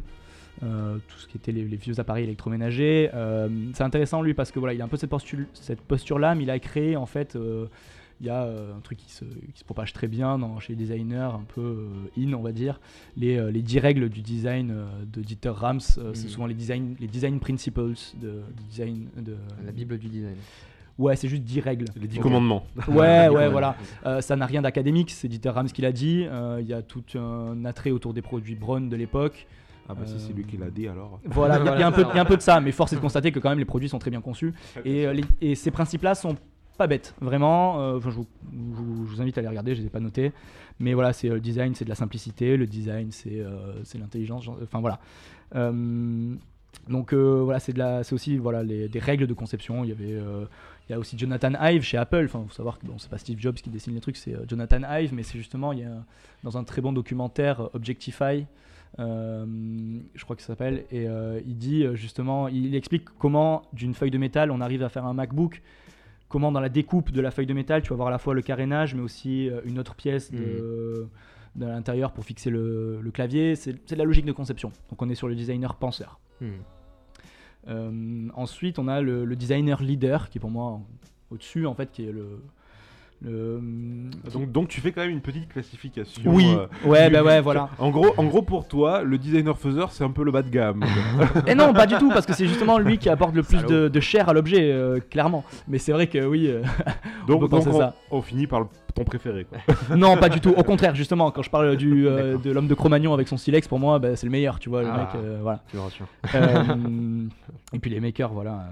Mais, mais aujourd'hui, voilà, c'est ce qu'on assiste aujourd'hui. pourquoi le design commence à, à être mieux médiatisé en France C'est parce qu'il y a cette posture-là du design. C'est, on va dire, ok, le design, c'est donc un raisonnement, une posture. Et c'est du design stratégique, ce qu'on appelle aujourd'hui du design stratégique. Euh, c'est appliquer les mêmes outils euh, de conception au fonctionnement d'une entreprise, par exemple. On conçoit après bah, l'entreprise comme un produit ou comme un projet. Et donc à partir de là, ben, on redéfinit le modèle, le modèle économique, juridique, euh, humain, social, des choses comme ça. C'est, bon, on va regarder Steve Jobs et Steve Jobs quand il crée l'iPhone par exemple, il crée un produit, mais il révolutionne la boîte. Euh, il, Ah fait bah, passer, il fait passer Apple dans une autre dimension. Voilà, il révolutionne l'usage d'un, à la base, un téléphone à à une extension euh, beaucoup plus Et- utile que. Et même avant ça, c'était le, on le voit très bien dans le film, dans les, je sais pas, dans- moi j'ai vu le deuxième, euh, quand il dit, bah non, nous Apple, on fait du end-to-end, c'est, on fait la machine, mais on fait aussi le software qui va avec. C'est, en un sens, je dirais pas que c'est du design, mais euh, oui, quand on parle de designer leader aujourd'hui, ça fait partie de ces pratiques-là, c'est de dire, bon ok, on va prendre toutes les composantes du fonctionnement d'une boîte, c'est de dire quand on va vendre nos produits, ben, on va les vendre avec le software qui va avec. Donc tu as toute une logique de conception de produit qui va derrière. C'est-à-dire que c'est entier. C'est-à-dire que c'est un- c'est vraiment un. si- Enfin, si je devais résumer ce que tu viens de dire, c'est Mm. qu'en gros, ils prennent un produit et ils le font dans l'entièreté. C'est-à-dire qu'il y a un besoin et, ils répondent à tout. C'est-à-dire qu'ils font pas juste l'objet et après on, on met un, Un on met un, dedans. un truc, Ouais. enfin, on Un met un programme à l'intérieur et ça fonctionne ou ça fonctionne pas. Ils ont fait tout de A à Z, même le software à l'intérieur. Et c'est dire aussi, pour des trucs un peu plus complexes, par exemple une voiture, euh, c'est de dire ben voilà, sur quelle chaîne de production elle va être montée, et du coup par quelles étapes de la chaîne de production elle va être montée. Donc du coup ta boîte, comment tu vas organiser ben, les métiers, les cœurs de métier au sein de ta boîte pour que ta voiture elle soit montée? Enfin voilà, c'est euh, un peu tout ça. Ouais, si on devait comparer, enfin c'est une comparaison un peu bizarre, mais euh, les ordinateurs et les voitures, en gros, euh, Mac, ils ont toutes leurs pièces qui sont à eux, c'est-à-dire que c'est eux qui Oui. fabriquent tout. Oui, Alors que si par exemple on prend une, enfin alors un PC par exemple, on peut prendre plein de pièces de plein de fabricants pour oui, se monter son propre PC. tout à fait. Et une Et pour- voiture. Et pour les euh, voitures, en gros, il y a- est-ce qu'il y a des voitures qui, euh, qui font, qui fabriquent tout, genre de A à Z et Bah, en fait, je, je Peut-être pense voir avec que- Hugo, il est peut-être plus expert que moi là-dessus en Pour vérité. les, pour les voitures, je sais pas, mais effectivement, tu as, raison. euh, Bon, à noter que quand même, tout ce qu'ils font, euh, enfin, leurs objets à Apple, ils sont quand même faits euh, tous en Chine. Donc, c'est eux qui Oui. donnent leur nom à ces euh, systèmes et à ces solutions. Donc, leur explorateur, c'est à eux, leur euh, mémo, c'est à eux, leur. euh, voilà, ils ont tout, tout de propriétaire en fait, c'est ça. Alors après, est-ce qu'il y a des voitures qui utilisent des moteurs euh, d'autres voitures? Certainement. Ah, mais Ah, c'est bien, bien sûr, ça se fait énormément. Parce que, euh, enfin moi je Absolument, sais que euh, j'ai eu une ancienne voiture, une Golf, Hmm. qui en fait avait un moteur Audi. Ouais, Tout à fait. Voilà. Et c'est Bah, là où euh, c'est là où on dit voilà, c'est le premier constructeur mondial. C'était marqué Golf quoi, hein, c'est dessus, vraiment ça. mais c'était un moteur Audi en fait. Voilà, bah, c'est comme si euh, voilà, un constructeur de voiture avait un moteur euh, propriétaire euh, et que si tu voulais surtout le réviser ou le mettre à jour, il fallait aller dans un garagiste Propriétaire. propriétaire aussi. Ouais. C'est exactement ça. Après, dans d'autres domaines, aujourd'hui, quand on parle de design stratégique, euh, on pense. Il y a un exemple, c'est voilà, on a euh, Larry Page et Sergey Brin, les deux fondateurs de Google. Euh, Il y a toute une logique de hum, la, la figure du, euh, de l'employé chez Google entre guillemets, du mode de fonctionnement. On sait que chez Google, euh, 20% de ton temps de travail est alloué à des projets perso. C'est ton contrat. On te dit voilà, 20% de ton temps de travail, ben voilà, pas tu fais ce que tu veux, mais tu es là aussi, ben, entre guillemets, pour faire avancer la boîte. Hmm. Donc tu es là pour avoir des idées. Et donc euh, c'est un peu du design à l'échelle stratégique, euh, au- pas au plus bas de l'échelle, mais chacun est euh, voilà. C'est un- une manière de le faire. Euh, Google Maps euh, a été créé par un collaborateur de collaborateur, c'est un mec qui a travaillé chez Google quoi. Ouais, pas, ça vient pas d'en haut. Et euh, c'est très intéressant. Bah, Euh, en même temps, enfin, Google Maps c'est un exemple qui est assez fou parce que c'était un rêve en fait euh, presque de l'humanité Ouais, d'avoir Oui. une carte avec un petit point qui nous indique où est-ce qu'on est, c'est euh, euh, etc. c'est difficile de s'en passer aujourd'hui. Voilà. Mais t'as remarqué d'ailleurs sur Google Maps, quand tu découvres Google Maps, la seule chose que tu fais, enfin la première chose que tu fais, c'est de voir chez ta toi. maison. Ouais. carrément. Tu peux explorer le monde entier, Tu vas tous où les Chez recoins de l'humanité en Google Street View, et tu vas voir ta rue et le, ta baraque. C'est quand même incroyable. Ouais. C'est assez représentatif de l'humain, je pense. Mais je l'ai fait aussi, hein. Mais euh, donc voilà, c'est euh, ces fonctionnements-là. On, par- on pense aussi à Elon Musk, genre euh, voilà, Elon Musk, le gars de PayPal, etc. Ah oui. euh, C'est pas de- celui qui veut aller sur Mars? Sur Mars, tout à fait. Euh, c'est l'Hyperloop aussi. Enfin, c'est donc Mm. SpaceX par exemple, c'est un très bon exemple. Euh, il va aller sur Mars. Donc déjà le concept de donc la fusée qui décolle, qui ratterrit Ouais. et qui redécolle. Hmm. Voilà. Mais c'est le fonctionnement de- du projet SpaceX qui est très intéressant. Non, je me trompe, c'est Hyperloop. Donc le projet de. C'est ce que j'allais dire, je pense que tu- Ouais, de, de métro, Ouais. euh, enfin de d'hyperpropulseur. euh, Quasiment propulse- euh, supersonique, ouais. Voilà, Ouais, c'est mais- le TGV mais en x12. Ah, euh, Avec euh, quand tu sors, t'es de la bouillie en fait. C'est un peu ça, ouais. Et euh, bah, en fait, le fonctionnement de ce projet-là, c'est-à-dire que c'est pas, euh, c'est pas Tesla, c'est pas, euh, c'est pas Hyperloop la c'est boîte. lui aussi, Tesla. Ouais, Tesla, c'est c'est Mm. lui aussi, mais voilà, c'est pas, c'est pas le même fonctionnement. C'est-à-dire que oh, il, est tout partout. fait. Il a tout PayPal aussi. c'est pour le- Voilà. C'est fou. Euh, c'est pas la boîte Hyperloop. Euh, Hyperloop, ça a été organisé plus ou moins en termes de concours. Dans le sens où euh, c'est des équipes, tu as des fois des équipes d'universitaires dans des, bah, grandes universités aux, quatre coins du monde bah, qui participent au projet Hyperloop, qui prennent une composante du projet euh, pour dire bah, nous on est spécialiste là-dedans, on se sent, on va faire évoluer le truc. Et Hyperloop c'est davantage un projet collaboratif, même si c'est euh, chapeauté par Elon Musk et tous leurs gars du, du projet. Mais voilà, c'est. Encore une fois, c'est difficile de dire c'est du design. mais c'est penser à c'est quoi la meilleure manière d'arriver à nos fins, euh, que ce soit intelligent, que ça nous coûte le moins possible, Mhm. qu'on puisse mettre le maximum de ressources euh, pour avoir un, produit, un projet le plus, le plus efficace possible. Donc euh, donc c'est aujourd'hui à ça qu'on arrive. Euh, Il y a même Xavier Niel avec euh, Xavier Niel, euh, C'est Free. Ouais. Mm. Lui, il a vraiment tout compris. Le, Mini- le Minitel Rose, c'était lui. hein. Ah Euh, et l'école 42, aujourd'hui, euh, enfin, qui se définit même pas comme une école. Ils- tu les entends à la radio, ils disent non, nous, c'est 42. C'est pas une école, c'est euh, c'est une école de développeurs, en fait. Ah Et, d'accord, euh, ok, parce que j'allais te dire, l'école 42, je connais ça, pas c'est- du tout. t'as pas de prof, en fait. C'est chacun se forme. Enfin, tu vois, c'est de Mhm. nouvelles manières de voir les choses, en fait. Donc, on disait tout à l'heure, le designer, c'est un genre qui se dit, et si ça fonctionnait autrement, c'est un peu ça. Euh, et donc là, on arrive à, à la notion d'innovation. Euh, C'est-à-dire que ben, voilà, c'est dire ben, Elon Musk, ouah, il est trop innovant. Euh, ce qu'il faut faire à ce moment-là aussi, c'est redéfinir, euh, c'est redéfinir, la définition de l'innovation, c'est quoi? En tout cas, moi, ce qu'on m'a appris, c'est de dire une innovation, c'est une solution nouvelle à un problème qui trouve un marché. C'est euh, une solution qui trouve un marché. C'est euh, ok, c'est bien, t'as eu, euh, pensé à faire ton appareil photo, mais s'il se vend pas, s'il se vend pas, en fait, s'il a pas d'impact, c'est pas vraiment une, une innovation. Ça reste un projet, ça reste une idée. Donc tu penses qu'il y a certains trucs qui sont sortis trop en avance? En fait... euh, Alors voilà. Euh, bon, on peut limite on peut on peut aller directement à ça parce que j'avais parlé de caractéristiques produits on pourra y revenir. Mais euh, un exemple très simple aujourd'hui euh, les on les a vu pousser un peu partout les hoverboards les solo wheels etc là. Voilà il y a souvent cet, eff- cet effet cet effet de dire ah c'est nouveau c'est ah, l'innovation et tout. Alors est-ce que c'est une innovation? Ben le, le débat se pose presque. C'est-à-dire que la technologie en soi de- du solo wheel et du euh, l'overboard, c'était le Segway. Ouais. Le Segway, euh, il était là avant, enfin voilà. Mais sauf que le Segway. Le que- Segway, pour ceux qui savent pas que ça s'appelle un Segway, c'est les deux roues avec l'espèce de... C'est la trottinette avec sur deux roues. Voilà, et on se penche pour penche avancer. euh, voilà. Le truc où il y a les flics. euh, C'est gyroscopique, c'est comme ça qu'on dit. Ouais, mais le, euh, oui, tout à fait. Mais le problème était que juste ça remplace le vélo, quoi. Enfin, Par exemple, euh, ouais. Enfin, je veux dire, ce problème euh, avait déjà été résolu auparavant, quoi. Oui, alors oui, voilà, ça dépend du- de, quel, de quel point de vue on, on- Ouais, voilà. on se- on se place. Ben là, du coup, c'est le moment où euh, voilà, le- un produit peut être défini selon différentes caractéri- caractéristiques. Donc ça se trouve, c'est en fait, euh, d'un point de vue, le Segway, c'est pas innovant, mais en même temps, c'est innovant. Voilà. Parce que c'est pas innovant, parce qu'on on- c'est bon, on, on a trouvé des solutions pour se déplacer un peu plus Voilà. Vite. Mais en termes de technologie, c'était une innovation. Ouais, ouais, Ouais. ouais. Parce qu'elle a rencontré un certain marché. ouais. mais pas le marché des solo wheels et des hoverboards. Les hoverboards Mhm. et solo wheels, c'est presque une on a le droit de dire qu'une innovation presque parce que ça a rencontré un marché. On les a vus partout. Ah Alors et que la technologie existait. pas cher. euh. Mais euh, il y a eu un effort de conception pour miniaturiser, pour euh, tu vois différencier. C'est une roue, c'est pas deux roues. euh, c'est des choses comme ça quoi. Aujourd'hui, un produit, on, on le différencie par différentes caractéristiques. Il y a la valeur. On va prendre un exemple, une autre chose, le parapluie. Un parapluie, ben voilà. Un la valeur d'un parapluie. Pardon? Non, euh, Aurillac, la capitale du carapluie. Tout à fait. Parapluie. Les gens qui nous écoutent à Aurillac. Euh, Sous leur parapluie, parce que bon, il fait tout le temps mauvais là-bas. Bien sûr, tout à fait. Euh, la valeur du, du parapluie, c'est quoi? C'est bon, à quoi ça sert? C'est bah, il évite de se mouiller. Ok? Euh, c'est mieux. Ça, L'usage, euh, l'usage d'un produit, bah, c'est comment l'usager l'utilise-t-il? La fréquence d'utilisation, quand et où? Bah, Il utilisé régulièrement. À Aurillac, Aurillac. Euh, le business model, genre comment est-il mis sur le marché?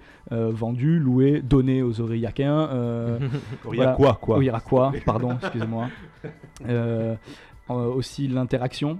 Euh, avec quoi il interagit, le parapluie? Est-ce euh, Il interagit bah, avec la pluie, il est utilisé pour des besoins de déplacement, mais il interagit avec l'eau qui tombe dessus. Mm. Euh, et enfin le fonctionnement, comment il sans ça, fonctionne. il fonctionne pas en fait. Voilà. S'il n'y a pas de pluie, un parapluie ne fonctionne pas. tous ces paramètres, c'est des paramètres qui, qui, te, ouais, qui te permettent de dire, de, de, de jouer en fait pour pouvoir innover, entre guillemets, pour pouvoir trouver un paramètre d'entrée pour dire ah je vais faire différent. Euh, L'iPhone, bah, euh, on va prendre un ordi, D'ailleurs, euh, en parlant de l'iPod parapluie, et machin, et on va faire l'iPhone. donc du coup, est-ce que c'est considéré comme une innovation? J'ai vu qu'il y a des Japonais, je crois, qui ont créé un parapluie en fait, qui souffle de l'air pour pas que l'eau qui tombe du ciel te tombe dessus. Donc en Mais- gros, c'est un parapluie sans, sans bâche. Ah ouais, tout à fait, c'est de l'air euh, pulsé quoi. C'est de l'air pulsé, voilà. Et en fait, t'es sous ton air pulsé et l'eau ne te tombe pas dessus. Putain, c'est incroyable. En soi, c'est une, Euh, J'en veux un. c'est une très très bonne avancée. Ouais, ouais. Bah, il pleut jamais à Marseille, par contre. voilà.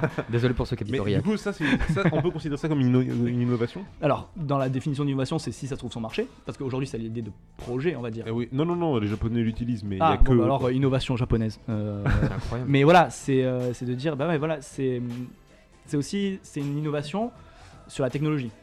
Mais sur la valeur, euh, à quoi sert l'objet? Ben, Il évite aussi de se mouiller. Il n'a pas changé par rapport au parapluie Ah non. avec la bâche. Et l'air Donc- pulsé, ça existait déjà. Voilà. Ça doit faire un bruit incroyable ce truc. Non, pas trop apparemment. Ah ouais Ouais. Enfin, j'ai vu des vidéos, ça avait T'imagines l'air dans la d'aller. rue, mec. Turbo, turboréacteur sur le bout du, du manche. Ouais. Et euh, c'est là où tu différencies aussi les deux innovations. Euh, on, va, éviter d'aller trop loin dans l'innovation, parce que c'est l'innovation, mais tu as l'innovation de, rupture et l'innovation incrémentale. L'innovation de rupture, c'est quand on change profondément le modèle économique ou la structure industrielle associée au produit, et même l'impact social, l'impact dans l'usage. Et l'innovation incrémentale, c'est on améliore le produit sans changer profondément son, modèle économique, sa logique de distribution, d'installation, mais on va changer bah, justement la technologie. Euh, J'ai envie de te dire, le parapluie avec l'air pulsé, c'est presque une innovation incrémentale en fait, parce que tu changes quoi? La technologie. Hmm. Peut-être que tu changes l'usage, la manière dont il se range, parce que peut-être que du coup il est très minimaliste. C'est euh, c'est un rien. bâton. Voilà. C'est un bâton. ouais. Et euh, ça, ça peut être, euh, ça peut être une innovation de rupture dans le fait que ça change notre perception du parapluie. Ça peut changer aujourd'hui ce qu'est un parapluie. Tu vois Donc c'est flou. Et donc, et donc euh, j'en reviens toujours à, parce que, en parlant d'air pulsé, Dyson au final c'est pareil, genre ils ont inventé le ventilateur sans hélice. Hmm. Il y a des hélices dans, en fait, dans, dans celui-là. Oui, Ah. Bah oui, on les voit pas. Ouais, voilà, elles sont Mais dans le sont- carénage. Ils ouais. sont dans le, dans le pied. ouais, bien sûr, c'est pas faux. ouais. Mais voilà, c'est. euh, c'est en fait, c'est ce qu'on disait. euh, c'est innovant, ça dépend pour qui. Ouais, bien sûr. Ça dépend du point de vue en fait. Ouais, ça dépend du point de vue. C'est-à-dire que hum, aujourd'hui, dire pour Dyson faire du vélo, fait que si demain Dyson se fait faire des vélos, ouais, c'est innovant pour Dyson parce qu'ils Ouais. n'ont jamais fait ça. Il faut euh, se plonger dans un effort de, de conception et tout, Hmm. mais faire un vélo pour euh, Look, pour euh, Between, pour Ouais. Decathlon, c'est pas innovant. C'est leur cœur de métier. Hmm. Alors que s'ils font un vélo avec des roues sans rayon, mais genre qui flotte dans l'air, ça serait innovant. Ouais, parce que là, il y a, tout un- il y a tout un- toute une aventure euh, technologique, euh, peut-être de distribution, ça change la manière qu'on a de l'utiliser. Est-ce que bah, du coup, il tu peux vraiment le ranger chez toi, le vélo? Tu le, tu le cales quelque part, tu le ranges dans la porte, euh, je sais pas. Donc voilà, c'est là où, tu, où il, faut, il faut doser en fait. Euh, c'est là où il faut dire le solo wheel, est-ce que c'est vraiment une innovation? Est-ce qu'il n'y avait pas d'autres choses avant? Les masques de VR, aujourd'hui, il y a tout un... Ça y est, c'est une Ah, innovation aujourd'hui oui, parce oui. que ça rencontre son marché. Ouais, Parce que- alors que pendant un moment, ça, enfin, ça a longtemps existé. Enfin, je veux dire, C'est Nintendo quoi. Ouais, le... Nintendo, ils avaient fait un truc euh, où il fallait se caler sur la table avec le, le masque qui était Exactement. posé sur un pied quoi. euh, le, Nintendo, le Virtual Boy de Nintendo, 95. Ah ouais.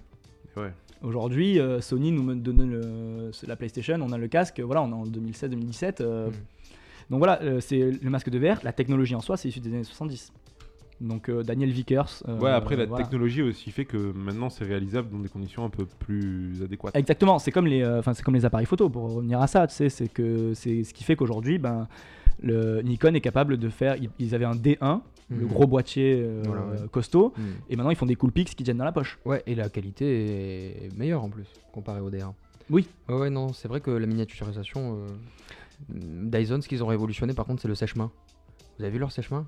Comme ils sont efficaces. Ah. Ceux qui crachent en 10 secondes. euh, Ouais, ouais, ouais. Ça, c'est incroyable. Alors j'ai une, j'ai eu une discussion récemment sur les, sur les sèche-mains.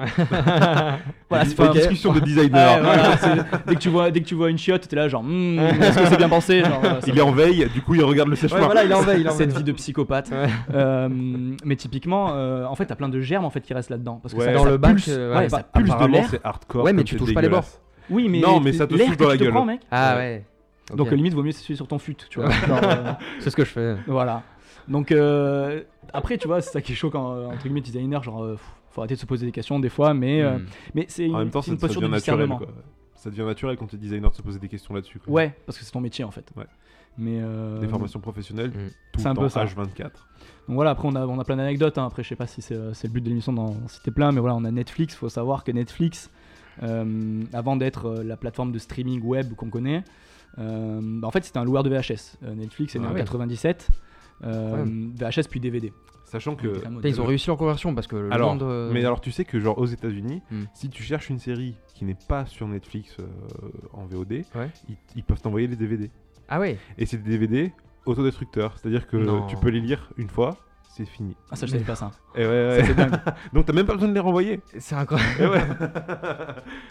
Merci le mec. Euh, en fait, euh, mais du coup, c'est un ça parce que gaspillage coup, incroyable euh, ça aussi. Hein C'est un gaspillage incroyable ça aussi. Tu jettes le Ouais, bah c'est discutable. En fait, euh, je. Alors oui, c'est pas bien. J'avais un VPN. Du coup, je regardais Netflix euh, comme aux États-Unis et je cherchais une série et je fais oh putain génial, elle y est. Mm. En fait, je clique dessus et ils me disent euh, Bah, en fait, on l'a pas. Mhm. Genre, si vous voulez, on- je vous envoie les DVD. J'étais là, sans déconner, quoi. Ouais, Genre, Eh ils ouais. vont envoyer les DVD, sauf que bon, ils envoient les DVD qu'aux États-Unis. Ok. Et En plus, pigeon ça voyageur dans le quart d'heure. Hein fois. En oui. ça, ils ne servent qu'une fois en plus les CD. Et alors, ils servent qu'une seule fois. Après, tu peux les jeter. Et euh, c'est. Enfin. C'est un abonnement qui coûte un peu plus cher aussi. Ok. Et donc, ouais, dans, dans l'histoire. euh, À la base, ils sont juste loueurs de, loueurs de VHS. Hmm. Ils, euh, ils ont évolué grâce euh, à la, à la diversification de leur offre et à la maîtrise de leur offre. En 99, ils ont fait de la VOD, donc euh, c'est-à-dire que c'est à ce moment-là où ils ont dit location illimitée de DVD. Ouais. C'est-à-dire que tu as un abonnement Hmm. et t'en loues autant que Tant tu que veux. Toute l'année. Et c'était envoyé chez toi dans les fameuses enveloppes rouges de Netflix. Et, euh, et un truc que moi j'ai trouvé assez dingue parce qu'au début ce que je voulais faire c'était euh, est-ce que ça c'est innovant, ça c'est pas innovant? Et en fait c'est pas tout blanc ou tout noir. Tu vois. Mm. Bah non, bien sûr. Et donc du coup tu, tu ouais 50 ouais, non? Et genre euh, et euh, j'ai découvert que Netflix leur système de recommandation par notation, ce qui se fait beaucoup aujourd'hui euh, sur internet un peu partout, le fait que Netflix bah, il va te recommander telle série parce que tu as bien noté une autre Hmm. ou que tu regardes beaucoup, Hmm. cet algorithme on va dire, enfin ce système là, ça date de l'an 2000. Ok. Alors que dans, enfin moi je pensais que c'était des, des, euh, technologies très avancées, enfin très au point maintenant sur euh, du calcul, Ouais, euh, des big de data, masse. euh. Tu sais, on, voilà, on parle de big data, ça date de l'an 2000 quoi. C'est ce qui fait qu'ils ont été très forts. Euh, en 2002 ils rentrent en bourse avec 4,2 millions d'utilisateurs en 2002, Énorme. euh, non 2005 pardon. Et, euh, et du coup ils sont passés au streaming en ligne qu'en 2017. Et aujourd'hui ils sont tellement forts qu'ils sont capables 2007. d'être producteurs. Euh, 2007 pardon. Hmm. Streaming en ligne en 2007 et maintenant ils sont producteurs. Ouais. C'est-à-dire qu'ils sont plus ça. loueurs, Ils font des films en plus. C'est-à-dire qu'aujourd'hui Ouais. ils les fabriquent ou alors ils donnent de l'argent Pour à, des mecs avec des caméras pour, euh, Putain, pour fou, filmer, quoi. incroyable. et donc voilà c'est innovant aujourd'hui Netflix marche bien il y, a- il y a tout un engouement populaire autour de Netflix parce que ça marche bien mais il faut savoir pourquoi justement pourquoi c'est innovant? C'est euh, sur quel levier ils ont joué sur quelles caractéristiques de leurs produits Hmm. alors, euh, ils ont joué donc voilà il y a plein de il y a plein de, de trucs comme ça euh, je vais euh, je vais pas trop euh, m'attarder là-dessus mais euh, voilà je vais peut-être donner quelques liens utiles pour les gens qui veulent en savoir un peu plus. Euh, récemment j'ai vu un, documentaire qui est fait sur euh, le design thinking. Alors on s'est pas penché sur la question mais voilà on va pas le faire. Je vous conseille pour ça en fait un documentaire qui s'appelle Design and Thinking euh, qui est sur YouTube, qui est très très très bien fait, où on t'explique bon, voilà, euh, qu'en fait le design thinking c'est quoi? C'est du design, c'est la pratique du design, mais pour des gens qui sont pas designers justement. Donc euh, c'est une autre manière de voir, de voir les choses, mais c'est très très vrai. Et on en parle beaucoup aujourd'hui, mais en fait c'est issu des années 70 quoi. Et donc voilà, il y y a ça. je peux vous citer. Il y a un blog qui est très très bien pour parler du design aussi, même de savoir ce que c'est la création d'un logo ou quoi. C'est graphisme.fr euh, de Geoffrey Dorn. Geoffrey Euh, Dorn, ouais, graphisme sans E. C'est, euh, Il y a beaucoup de pédagogie derrière, c'est très très bien fait. Donc, euh, donc voilà. C'est un, un monsieur qui, qui arrive à raconter des choses très intéressantes sur à peu près tous les sujets qui concernent le design en général. Que ce Ouais. soit graphique ou pas du tout. Il m'a, surpris sur des questions de produits alors Voilà, que c'est pas par exemple très très intéressant. formation. Non, non, lui il est plutôt designer graphique à la Mhm. base. Euh, c'est un... Moi je vous conseille vivement d'aller voir son blog. Mhm. Euh, vous Très, allez très bon vite blog. devenir addict. Ouais, ouais, ouais. Euh, donc voilà, après, ben, pff, plein de liens, je sais pas moi, il y a énormément de choses parce qu'en tant que designer, tu as envie de dire allez voir ça, ça, ça, il y a plein de choses. Énormément de choses. Des blogs de design, Core 77, euh, enfin, Ouzbek Erika, c'est aussi une démarche de design d'être intéressé par tout ça. C'est, euh, moi je trouve qu'il y a énormément de, de démarches design dans Ouzbek Erika, euh, le magazine. Donc Uzbek euh, Erika, c'est un ouais. magazine euh, en ligne et récemment ils ont sorti leur magazine en. papier. Non, papier, Euh, non, pardon, je... excuse-moi, j'ai fait n'importe quoi. c'est l'inverse. Oui, c'était l'inverse. Ils ont un magazine papier et depuis très récemment, ils ont un, un Une site, version web Voilà, euh, et qui est très bien faite. Voilà, qui est très bien faite et euh, où on peut partager plein plein de choses et Mm. lire plein plein de choses intéressantes. Voilà, c'est participe aussi. Ils ont, ils ont des questions de design des fois. hein, C'est vraiment ça. C'est des questions de bah voilà, on se pose des questions sur ce qu'on fait, pourquoi et comment. Super. Voilà, j'espère que je vous ai pas trop ennuyé. C'était un peu complexe. Il y a plein de trucs. Non, flou. cool, j'ai appris c'est- pas mal de C'est choses, très hein. complexe, je pense que faudra pour certains euh, réécouter en, Fouiller, au ralenti et, Ouais. euh, et noter et aller voir euh, plein, de- plein de choses parce que voilà, c'est très touffu comme sujet. Ouais. Bah, c'est très vaste, voilà. En fait, voilà, c'est exactement ça, c'est très vaste, ça touche la vie de tous les jours Eh en oui, fait. C'est pour ça que c'est passionnant. Et on Eh oui. s'en rend pas Mm. trop compte Eh oui. Quand on n'y réfléchit pas, mais regardez autour de vous, euh, vous auditeurs qui nous écoutez, et tout ce que vous avez à peu près autour de vous a été pensé à un moment. Donc c'est ça les 99% invisibles? Ouais. Ok. euh, Voilà. Ce, ce Je podcast, je le répète, ouais, 99% Invisible, Roman Mars. Il a fait un épisode sur les drapeaux qui est magnifique euh, sur. il- sur la conception des drapeaux et c'est trop drôle des drapeaux de l'Amérique de l'armée américaine des trucs comme ça où les mecs ils vont trop loin genre ils mettent du texte sur un drapeau c'est un non-sens total Mm. euh, des effets word art enfin c'est genre magnifique Mm. c'est, c'est très très drôle Donc voilà, bah merci beaucoup. Euh, Merci à toi. euh, on, va, on, va, on va passer au morceau que tu nous as choisi. Tout à fait. Euh, J'ai choisi euh, de vous faire écouter le son de Bastion. C'est euh, deux mecs de Paris qui font euh, de la French Touch. C'est euh, c'est hyper frais. Et donc voilà, euh, si, euh, s'ils nous écoutent, s'ils nous écouteront, euh, aïoli sur vous les gars. Euh, donc le son s'appelle Opal. Donc ils sont trouvables un peu partout euh, sur les internets. Donc c'est Bastion. Bastion, Opal. B-A-S-T-I-O-N. Ouais. Allez, c'est parti, on s'écoute ça et on revient juste après pour le Ah ouais, le débat. Allez, à tout de À suite.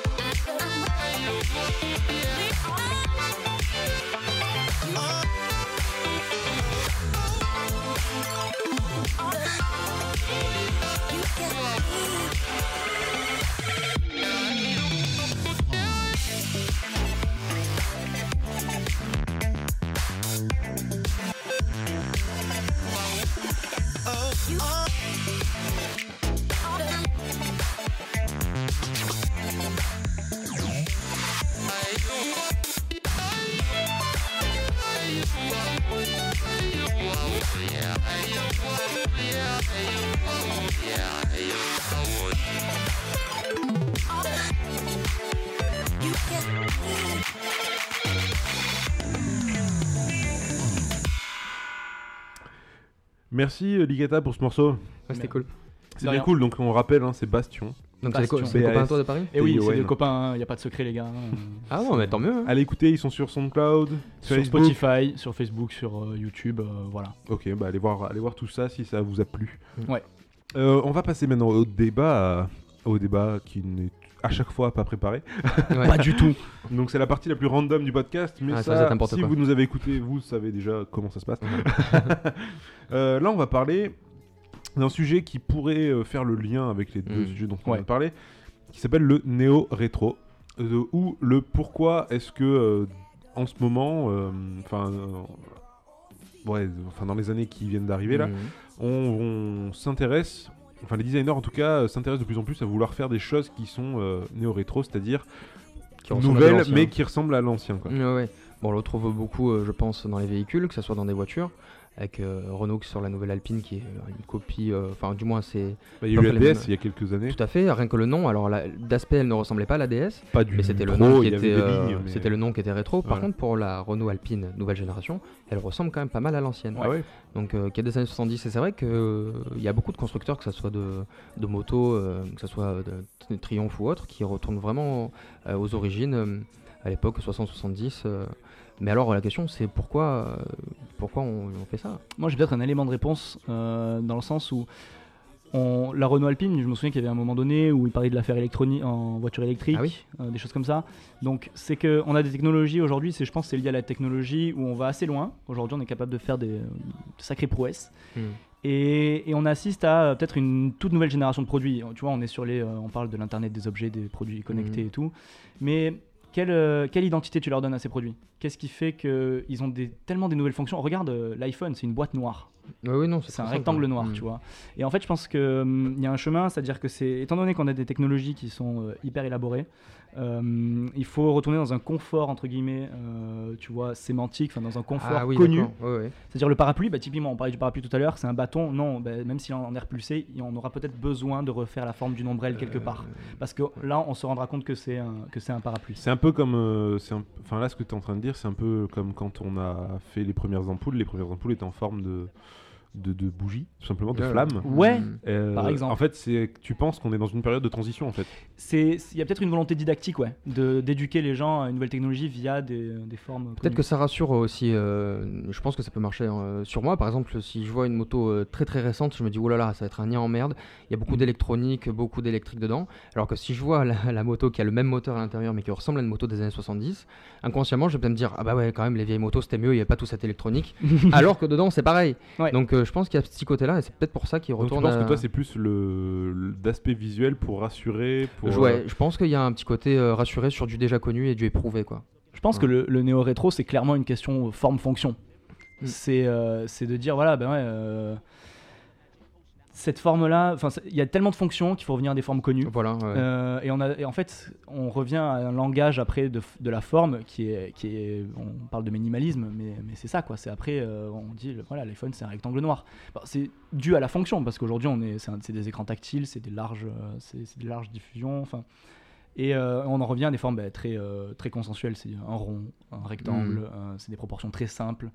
Euh, C'est pour que les gens soient un peu moins perdus. Ouais. Ouais, je pense qu'il y a un peu de ça. Moi, je, moi, je, je critique, enfin, je, Mhm. je pense qu'il y a pas assez de prise de risque là-dessus, pas assez de langage formel, su- surtout sur l'internet des objets. Ouais, mais est-ce Mm. que c'est pas juste un effet de mode en fait? Parce que regarde, Il y a euh, aussi ça. euh, je- là on est dans, on en parlait dans le podcast, euh, dans l'épisode 3 justement juste avant, avec euh, mes deux collègues, on parlait de comics. Ouais. On est dans une période où, en fait, c'est les années 90 qui reviennent en ce moment. Ah oui, à fond. À fond les ballons, genre Mm. quand on regarde euh, Mm. au niveau par exemple des comics, euh, il y a le film Gardien de la Galaxie qui arrive. Ouais. Putain, les lasers dans tous les sens et euh, voilà quoi. On est dans une période où c'est un cycle en fait. Et est-ce Ouais. qu'on justement on n'est pas dans un- une période de mode en fait où euh, il faut que ait l'air euh, vieux pour que ça plaise en fait, Mm. pour que ça fasse authentique. Parce que en fait c'est ça, c'est l'authenticité euh, des, Ouais. des Mm. choses, mais que ça soit dans tout. hein. C'est-à-dire que le old school, Ouais. c'est vu qu'on est dans une période de grande évolution, le old school en fait rassure. Ouais, ouais, ouais, Oui, bah oui. ça. Mais euh, d'ailleurs, sur, euh, pour, par exemple, pour les Gardiens de la Galaxie, ok, c'est un film à l'ancienne, mais il n'empêche que les, les dépenses et les effets spéciaux sont- très très Ah, modernes. c'est- c'est ouf. et ça me fait penser euh, tout Ouais, à l'heure. ah oui, tiens, c'est- une très bonne. euh, c'est une, là, tu viens de me dire un truc qui vient de me faire penser à un exemple justement sur Gardien de la Galaxie. Mhm. Euh, Gardien de la Galaxie, dans la bande-annonce, tout le monde normalement l'a vu, c'est pour Mhm. ça euh, on peut pas Mhm. spoiler, de toute façon Mhm. le film n'est pas sorti. Euh, on voit euh, Drax, le chauve là, Ouais, Ouais. ouais. qui, qui, qui se jette sur une espèce de monstre Grosse qui bête, ressemble là. à une testicule. Ouais. Ah Voilà, Un genre de Elle ouvre kraken la bouche. géant, là, Et ben en fait, euh, graphiquement parlant, euh, enfin en tout cas visuellement, ça ressemble à une maquette. Ah oui. On a l'impression qu'il saute sur une maquette comme dans les vieux films. D'accord. Ouais. Alors que dans les vieux films, en fait, c'était juste une maquette parce ouais, n'avaient pas le choix. ouais, ouais. Là, on retourne un peu. on a l'impression qu'ils ont voulu donner l'aspect maquette Hmm. à, à la bestiole. Hmm. Hmm. et ça c'est un peu quand même bizarre parce que C'est paradoxal un petit peu. c'est paradoxal. ouais. Genre, on a des techniques qui pourraient euh, faire croire que c'est réel, et On- graphiquement, Mhm. on veut faire l'impression que c'est une maquette. Mais euh, justement, tout à l'heure, je parlais des- donc, du Nikon F et surtout de la, des Nikon D, qui étaient les, les objets numériques de chez Nikon. Eh bien, ils ont sorti le Nikon DF, qui Oui. réunit Ouais. exactement les deux. Ouais, le Da DF, fuck. fuck Donc le DF, donc il a un design euh, très très années 60-70, Mm. Euh, mais vraiment absolument fidèlement, et à l'intérieur c'est une machine de course avec des derniers capteurs, dernières Mais technologies. justement, il y a. C'est c'est quel le fabricant euh, Mince, il y a un fabricant de- de- de- d'appareils photo qui récemment a refait un- une visée sur son appareil photo. Il a refait une visée euh, À l'ancienne quoi à l'ancienne. Alors, je sais pas, il y en a beaucoup qui Ah, reviennent. une visée justement, par-dessus? Non, non, non, c'est une visée euh, en fait euh, avec un miroir, alors qu'en fait Uh-huh. euh, maintenant dans tous les euh, dans tous les DSLR euh, Mhm. classiques. Ouais. on, en fait c'est un, un petit écran qu'on a, c'est pas un miroir, etc. euh, non, ça, ça, dé- ça dépend lesquels. Ça dépend lesquels, tout à fait. ouais, ouais. Mais euh, en tout cas, euh, il y a Enfin- beaucoup de constructeurs qui reviennent au design un peu plus ancien, quoi. Ouais. Quitte à se mettre, euh, quitte à mettre des technologies euh, à dos. C'est-à-dire qu'il y a beaucoup plus qui Mm. préféreront des petites, euh, des petits viseurs un peu à l'ancienne, juste pour le style, alors que maintenant on sait faire des choses beaucoup mieux pour viser, tu vois. Ou de l'ergonomie, on préférera sacrifier un peu l'ergonomie pour que ça ressemble un peu plus à, à l'ancienne. Ouais. Où là on n'était pas aussi fort en ergonomie que maintenant. Ouais, le, né- le néo-rétro, pour moi, je pense que c'est davantage une question d'image, en fait. Ouais, de, je parlais de fonction tout à l'heure, je pense que c'est vraiment ça, en fait. hein. Mais ça, ça participe d'un langage qu'il faut donner à un produit. Euh, là, on était sur des produits où on revient des fois des technologies Mhm. à l'ancienne, mais pour des objets nouveaux, euh, on est obligé de leur redonner, entre guillemets, des, euh, des codes, euh, des codes qu'on connaît. C'est-à-dire que si tu fais un appareil photo qui ne ressemble plus du tout à un appareil photo, et Dieu sait qu'il y a eu des concepts comme ça, Oui, oui. où euh, ça a la forme juste de l'objectif, des Ouais, choses ouais. comme ça. Mhm. Aujourd'hui, c'est juste, ça peut être juste une lame, juste ouais, ouais. une paroi. Ben, qu'est-ce que tu vas donner à l'utilisateur comme code Mhm. pour qu'il sache où est-ce qu'il va déclencher, tu vois? Donc Mhm. à partir de là, on part un peu pas sur du né- néo-rétro, mais c'est c'est la solution facile, le néo-rétro. C'est la solution facile de, ok, le, la- on est sûr que quand ils vont voir euh, le déclencheur, un truc qui ressemble à un déclencheur, un truc qui ressemble à un bouton rouge, euh, des choses comme ça, ben là ils vont avoir envie d'appuyer ou quoi. Mhm. Parce que c'est comme ça que tous les appareils étaient. L'appareil photo dont je parlais, Ouais. c'est le Fujifilm, le Fujifilm X Pro 2 Ouais, ouais. Qui a en fait deux viseurs. Voilà, c'est ça. Donc il a un viseur en fait parce que ce n'est pas en fait un réflexe. Donc c'est-à-dire que lui, il n'y a pas possibilité de, de comme sur les Nikon D ou, Ouais. F, de regarder directement à travers l'objectif. C'est Voilà. pour ça que quand on regarde l'objectif, c'est un petit écran qui nous retransmet l'information. Et donc le viseur qu'ils ont ajouté, effectivement, c'est des viseurs qui existaient sur des euh, Leica ou, euh, ou d'autres euh, appareils dans les années euh, 50. Sauf que j'ai, c'est pour te dire ça, c'est très récent. Hein, ce Mm. Fujifilm Ah oui, il est 2, très il est récent, très très, très ouais, ouais. récent. Mm. Euh, il coûte très cher Ouais. et il a un défaut, c'est Mhm. que ce viseur qui est un peu décalé sur le côté, en fait, euh, c'est vraiment juste pour les fans en fait, parce que il y a certains Ah oui. objectifs quand on les met, Hmm. et ben en fait on Il peut- cache. il cache Ouais, le, le viseur quoi. Mais cela dit, c'était le même problème euh, sur les- dans les années 50. Oui, mais je veux dire, c'est c'est fou. c'est un Ah oui. problème, c'est un problème en Oui, fait. c'est un problème, Il n'y oui, avait oui. pas le choix. Non, non, non. Là, ils le font. Ils Voilà. ont remis le problème. Et c'est pour ça. Mais Tout à l'heure, je disais que parfois, ils service. des- parfois ils s'en foutaient. Le, le, le, enfin, le- l'esthétique primait sur, euh, sur, la, sur la fonction. Quoi. Et euh, maintenant, c'est ça. On, on préfère se sacrifier en ergonomie pour gagner en style et en, en apparence euh, rassurante, euh, type années 70. Oui, mais est-ce que c'est pas justement 50. ne pas avancer dans le. Bah oui, oui, oui, c'est sûr. On fait ouais, on fait un la marche arrière. Un, Ah oui, manque de- absolument. ouais, c'est un manque de prise de risque. hein, Oui, absolument. et Surtout qu'à mon avis, la plupart service. des gens n'utilisent même pas ce viseur, ils utilisent le viseur standard qui est à côté, euh, classique quoi. Donc euh, oui, oui, c'est pas une avancée. ouais. C'est beau. euh, franchement, ça donne bien et tout. Ça rappelle les, les années, euh, voilà, dans les 50-60 des, des appareils photo, mais c'est pas une avancée. Euh, non. du coup, est-ce que le néo-rétro en général, c'est pas euh, faire un peu la marche arrière sur des innovations qui pourraient aller beaucoup plus vite quoi? Ça dépend des domaines, je présume. Dans les véhicules, euh, c'est juste esthétique, c'est-à-dire que ça n'empiète que rarement sur la fonction. Un petit peu sur euh, la prise au vent, par exemple, sur les motos ou, euh, ou Mhm. sur les voitures en termes d'aérodynamisme. Mais euh, je veux dire, c'est pas, c'est pas flagrant et sur certaines motos, ça ne serait pas mieux avec une moto récente. Donc c'est vraiment que l'esthétique. Donc là, en vérité, ça peut bien se conjuguer le néo-rétro et la, et la technologie. Quoi. Mais effectivement, je- là, pour l'exemple de l'appareil photo, effectivement, c'est pas du tout une avancée. ouais. Ouais, je pense que le néo-rétro, c'est aussi. euh, c'est pas tant à chaque fois sur des produits très très nouveaux. Genre, euh, je pense au, tu vois, le, quand il y a eu, bah, t'as le téléphone sans fil, etc. Enfin, tu le, téléphone de la maison qui, qui Mhm. vient vraiment sans fil. Ouais. T'as eu ces, téléphones qui revenaient à la forme du téléphone de le Graham Ouais, Bell, ouais, le téléphone Bell. Mhm. Et, euh, mais tu vois, le téléphone sans fil, il existait déjà depuis un petit moment. Je pense que c'est dans une deuxième phase où euh, il y a une certaine, une certaine technologie qui est pas accessible à tout le monde, entre Mhm. guillemets, alors qu'elle coûte plus grand chose à, Mhm. À, à produire, etc., il faut, il, faut, il faut le dernier truc. Il faut, entre guillemets, l'emballage. Il faut penser à l'usager, genre, bah ouais, il faut lui donner euh, un signal qu'il connaît, quoi. Bah, ça me fait penser au... sur les iPhones, il y avait un, un câble que tu pourrais bran- brancher en jack à ton appareil. Et en fait, c'était un micro et un écouteur, mais en forme d'appareil photo euh, vraiment à l'ancienne, tu vois, banane quoi. Ouais. Et du coup, euh, c'est quand même incroyable. Tu as un truc qui tient dans la poche. Et ce qui te Ah oui, sert l'appareil téléphonique, ouais. à parler à, tra- à travers ça, il est plus gros que l'appareil en lui-même. Ouais, mais ouais, voilà. Alors qu'on peut s'en passer. Ouais. Absolument. Mais le rétro, ça peut avoir, enfin, même parfois des vertus assez intéressantes. C'est de dire, voilà, bah, peut- peut-être que ce, ce fameux combiné que tu Ouais, branches voilà, à, ton, ça, ouais. à ton iPhone, Mm. euh, ça peut être cool pour les vieux. Oui, oui. Qui, oui. Tu vois, euh, tu vois, ton grand-père, genre, euh, il, voit, plus il le voit- il voit la boîte noire, il fait, mais comment j'utilise ça Ouais, ouais. Tu lui branches le combiné, tu fais, vas-y, c'est Ouais. bon. Voilà. Et là, il, là, sait, là, il sait où est-ce qu'il faut parler, où il va mettre sait dans pas où il faut le raccrocher. Non, Ah, qu'est-ce que j'en fais Ouais, il risque de tourner un bon petit moment, je pense. Raccroche, mamie. Euh, moi, je peux pas. Ouais, je pense qu'il y a, hum, c'est euh, c'est assez délicat. Ouais, à chaque fois, il faut voir pourquoi en fait Mm. c'est néo rétro. Hmm, Et après, est-ce qu'il y a d'autres domaines aussi qui sont des rétro Est-ce que le- les interfaces web aussi euh, jouent avec ça Alors, alors, ouais. Ouais. Euh, Venons-en à ça, parce que là, en fait, euh, il y a eu. euh, Enfin, au tout début du web, les Ouais. sites, bah, ils étaient euh, comme on pouvait, quoi. hein. Ouais. Genre, c'était pas terrible. C'était euh, fluo quoi. Voilà, mais euh, il y a eu pendant, voilà, c'est un peu passé là, un tout petit peu. Il y a eu pendant un petit un ou deux ans, euh, enfin, j'en sais rien. Moi, j'ai vu ça pendant un ou deux ans en tout cas, une grosse mode. Euh, mais là, pour le coup, c'était vraiment de la mode, quoi. Genre, les gens faisaient des sites qui ressemblaient à des sites des années 80. Ok, d'accord. Mm. Et même euh, des émulateurs de Windows 95 et tout, j'ai vu ça sur, euh, Ouais, bien sûr, bah, sur ça internet. existe. ouais. Pour pouvoir se rappeler le bon vieux temps de Windows 95. Ouais. Putain, le néo rétro il va vite, hein, c'est Ah genre ouais. c'était il y a 15 ans. Mais euh, ouais. Ouais. C'est ouais, c'est une notion de cycle aussi, forcément. C'est. Ouais, mais ça, du coup, c'est naze, quoi. Oui, bah oui. Ouais, ouais. Mais c'est cette, cette, cette, cette manie des, bah, par exemple, des couleurs, des couleurs très saturées.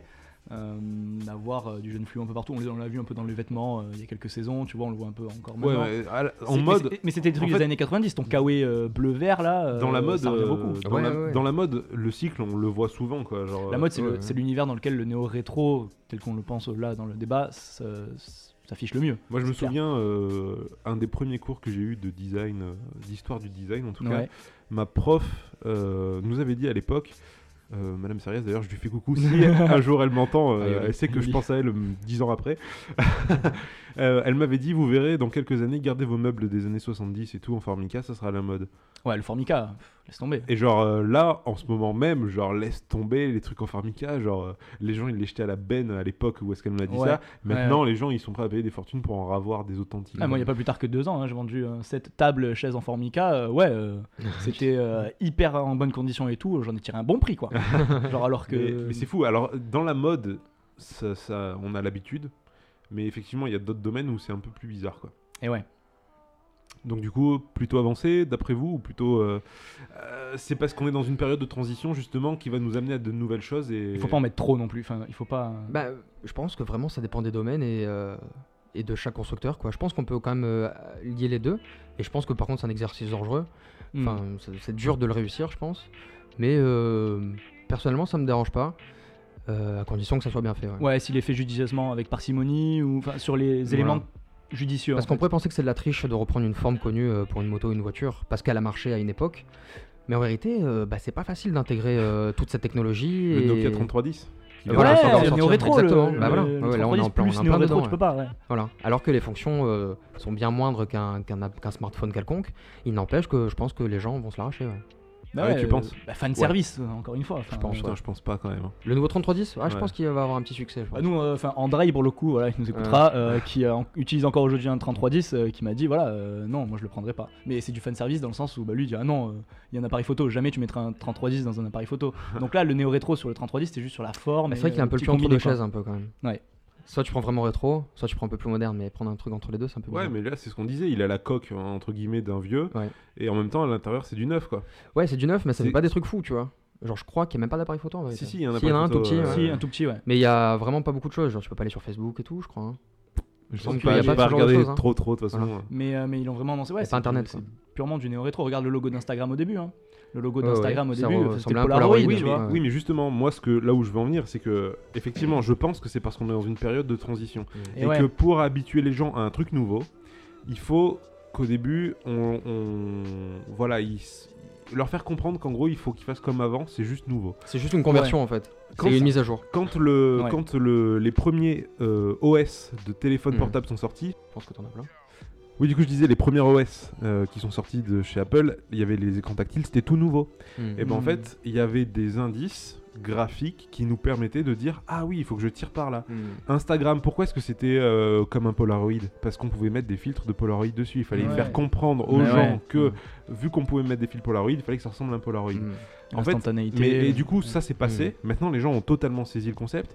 Euh, ont totalement saisi le concept aussi du tactile. Et du Mm. coup, il n'y a plus tous ces indices Néo-rétro. néo-rétro qui nous faisaient Ouais. comprendre. D'ailleurs, le logo a changé de Polaroid. Ouais, maintenant ils sont capables d'aller plus loin. Voilà, de maintenant en fait, on, de- on- on- vu que les gens ont saisi le truc, on dégage le truc et euh, on passe à des, un concept nouveau, tout en. euh, Enfin, le concept Ouais. est acquis, donc il n'y a plus besoin d'expliquer. Ouais. euh, Regarde à cette époque, euh, à l'époque aussi, les premiers iPods et tout, euh, Apple et, et Brown, on parlait de Brown tout à l'heure de Dieter Rams, euh, c'est la même école. Des Ah bah. rapprochements ont été faits pour presque chaque produit et c'est voilà, c'est des, c'est des- des règles de conception, on va dire stylistique, qui étaient euh, qui dataient des années euh, 70 quoi. Hmm. Pour, euh, pour l'iPod, genre des années 2000, Ok. et pour les Mac. Donc ouais, c'est du néo-rétro dans le sens où bah, tu vas essayer de trouver la logique, c'est euh, c'est ouais, c'est du cycle, ouais. Peut-être qu'un jour on fera du 2017 euh, comme style, tu vois, en 2050. Ouais, ouais. Après, ce qui est intéressant, c'est de dire, enfin, ce qui est bizarre- néo-rétro va de plus en plus vite. Ouais, mais regarde, moi, comme je te dis, je pense vraiment qu'on est dans une période de transition, Ouais. mais comment est-ce que cette période de transition qu'on vit maintenant va se traduire dans 20 ans? Ouais, c'est ça. C'est-à-dire ouais. qu'on on- on va faire. On sera re dans une période de transition en parlant d'une période de transition. Voilà. quoi. Mais ça se trouve, on va essayer de reproduire du style de 2017 qui était lui un style des années 70. Tu vois ce que je veux Ouais, dire Et ça ça se trouve, ça rebondir bordel, comme ça. ouais. Ah, possible, ouais. Mais moi, je pense Putain, que ouais. les cycles se raccourcissent dans le sens où euh, ce style de 2017, il risque pas d'arriver dans 20 ans, mais peut-être Mm. dans 5 ans. Et Tu ça vois. marche. ah ouais, ok, Et- tu penses que ça se rapproche à ce moment-là Les cycles se raccourcissent, enfin, à la vitesse où, entre guillemets, on Ah, voit les ça va. technologies, des Et je, choses me- comme ça. je euh, me, je me mettais à la place d'un- d'un d'un gamin de 2020. Mm. Hmm. euh, il va être sacrément paumé parce que quand Ça il va dur, voir des photos de nos parents à notre âge et des photos de nous au même moment, Mm. il va se dire je comprends pas, c'était pareil en fait. euh. Sauf qu'entre temps, il aura vu d'autres photos et il sera là. Mais what, je comprends rien. Genre la musique des années 80, genre il Ouais. y a un revival par exemple. Ouais. Genre je pense qu'un gamin de 2020 sera incapable de faire la différence entre une musique de 2017 et une musique des années 80. Ah ouais. Je Ouais. pense qu'il sera un, mais incapable. Genre tout, tout dépendait, ouais. genre la nouvelle groupes, pop ouais. française machin là. Ah genre, oui, il y a oui, certains oui. trucs, Ouais. t'as l'impression que ça sort des années 80. Ouais, c'est vrai. et ben le- les gamins ils seront paumés. Mais ils c'est seront paumés, c'est c'est paumés, paumés quoi. C'est con, moi j'avais pas cette image-là en tête, mais je pensais C'est à. impossible. Euh, je, me disais, bah voilà, les, produits vont tellement changer, on va passer cette phase de néo-rétro et donc on va se permettre après de faire des choses différentes. On parle euh, les objets connectés aujourd'hui, bah, on a un langage très consensuel aujourd'hui qui est très néo-rétro. Mais une fois qu'on aura dépassé ça, on va pouvoir développer un vrai langage esthétique de ces produits-là. On va atterrir, bah tu vois, aujourd'hui il va même plus y avoir de produits, il va y avoir juste des lentilles euh, qui vont toutes se projeter et tout. Et on va voir un, flashback de 2017 comme on a un flashback aujourd'hui de l'époque victorienne ou des trucs comme ça. On se dit, ah mais putain, ça existait ce produit-là, genre, mais quelle, quelle ineptie, tu vois, genre. euh, comment ils faisaient avant euh. Ouais. Genre, euh, c'est ça. Comment ils faisaient avant sur la télé, quoi. Mais, av- mais eux, ils vont se dire, ils avaient une télé, ouais, c'est ça. tu vois. Maintenant, on a l'hologramme de Jean-Luc Mélenchon dans le salon. C'est ça. Genre, euh, pourquoi, pourquoi un cube? Pourquoi même une surface, tu vois? Ça Ouais, sert ouais. plus à rien. C'est vrai. Euh, moi je pense que les futures générations euh, Ils seront à au l'ouest. niveau ah, ça va être complètement à l'ouest au niveau historique de technologie ça Ah va ouais. être un sacré bordel parce que les mecs on leur dira les Polaroid ils étaient là oui l'application Ouais. Ouais. non gars un Ouais, vrai ouais. Polaroid Ouais. genre tu vois ce que je veux dire? Il y avait Et un papier qui sortait Voilà, sur genre, papier. Du pas. Quoi? Non. déjà, maintenant, en vérité, en 2017, euh, déjà imprimer des photos sur papier, franchement, c'est un peu. à c'est old school C'est old Ah school, ouais. quoi. Ouais. Déjà. Enfin bref c'est un, un débat qui pourrait ne plus en finir de toute Ouais. façon On parce vit une que époque formidable. ça, ça serait rigolo ça serait rigolo d'en d'en faire un le même podcast dans 20 ans et on en reparlera Ah ouais, genre ouais. euh, putain Le on- rendez-vous est pris. euh, il y aura- il y aura plus de micro d'ici là. c'est ça. Il suffira En fait, de cliquer on- sur, son, sur sa tempe. voilà faudra bon. se connecter Voilà. euh, mentalement Et il faudra payer aussi.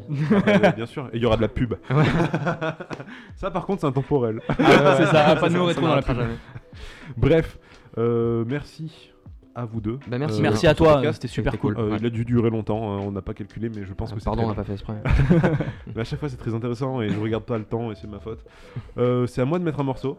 Ouais. Et, et comme, et comme je ne l'ai pas choisi, ce sera un morceau surprise. Non, je déconne. Euh, non, non, non. prévu si, si, j'ai, en fait, euh, j'ai, pensé, euh, quand tu m'as donné ton sujet, Ouais. Hugo, j'ai pensé à un morceau de Grems qui Ouais. s'appelle Canon et qui parle des appareils photo Canon et Ah bon surtout des gens qui se la pètent, qui ont un 5D, Ah, qui savent pas C'est faire fini le photo. 5D. yes.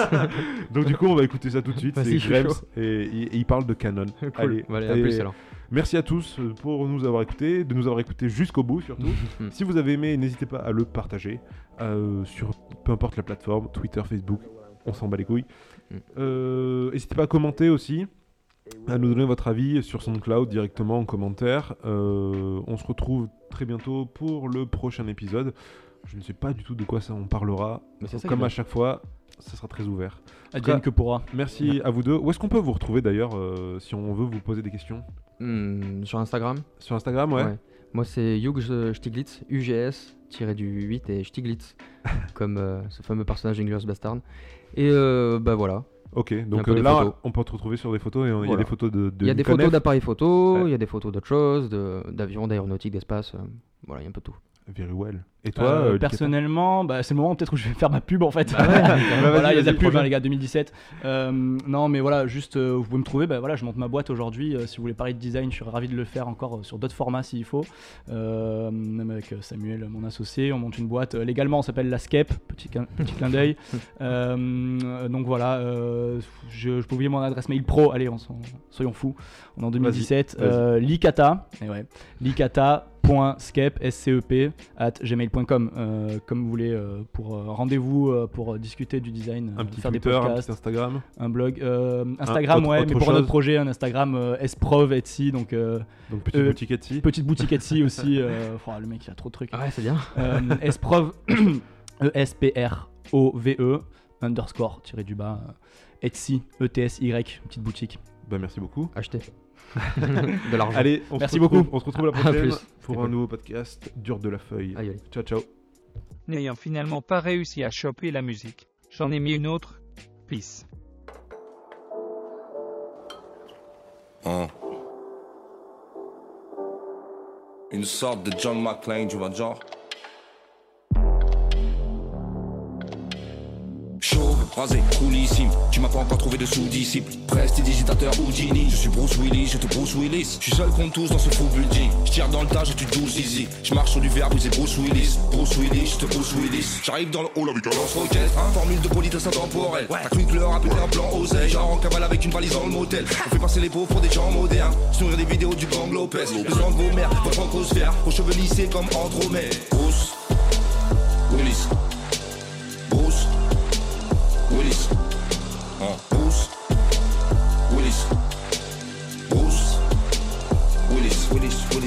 J'ai donc un sixième sens. Je suis le cinquième élément. Je vole ta caisse, vide l'essence. 58 minutes pour te péter les dents. Je dans la télé, l'écran. Toujours élégant, une sorte de vétéran contre les mécréants. Sujet assez fréquent, je remets cette séquence. Mec, elle est excellente, ça devient une référence. Je suis le chacal, tu le sais, je suis incassable. Ils ont pas réussi, ils essaient encore depuis d'ailleurs. Gentleman, Demi Moore et la madame. Service secret, Walter, le PPK man. Partout où je passe, y aura des cadavres. Hudson Hawk te sourit pendant le. Je finis jamais un taf sans quelques balades. Prends tout ce qui traîne, te crève les yeux avec une attrape. Je marche sur du verre pilé. Je marche sur du verre brisé. Jésus, je parle, j'ai pas terminé. Je te cours sur le toit dans l'intercité. Action cinéma NBA. Je marche sur du verre pilé. Je marche sur du verre brisé. Je réveille les morts, ils sont pas RIP. Willis. Bruce. Willis. C'est Bruce. Willis. Bruce. Willis, Willis, Willis, Willis, Bruce. Willis. Bruce. Willis, Willis, Willis, Willis. Bruce. Willis. Bruce. Willis, Willis, Willis, Willis. Oh, oh, oh, oh. C'est le tambour battant.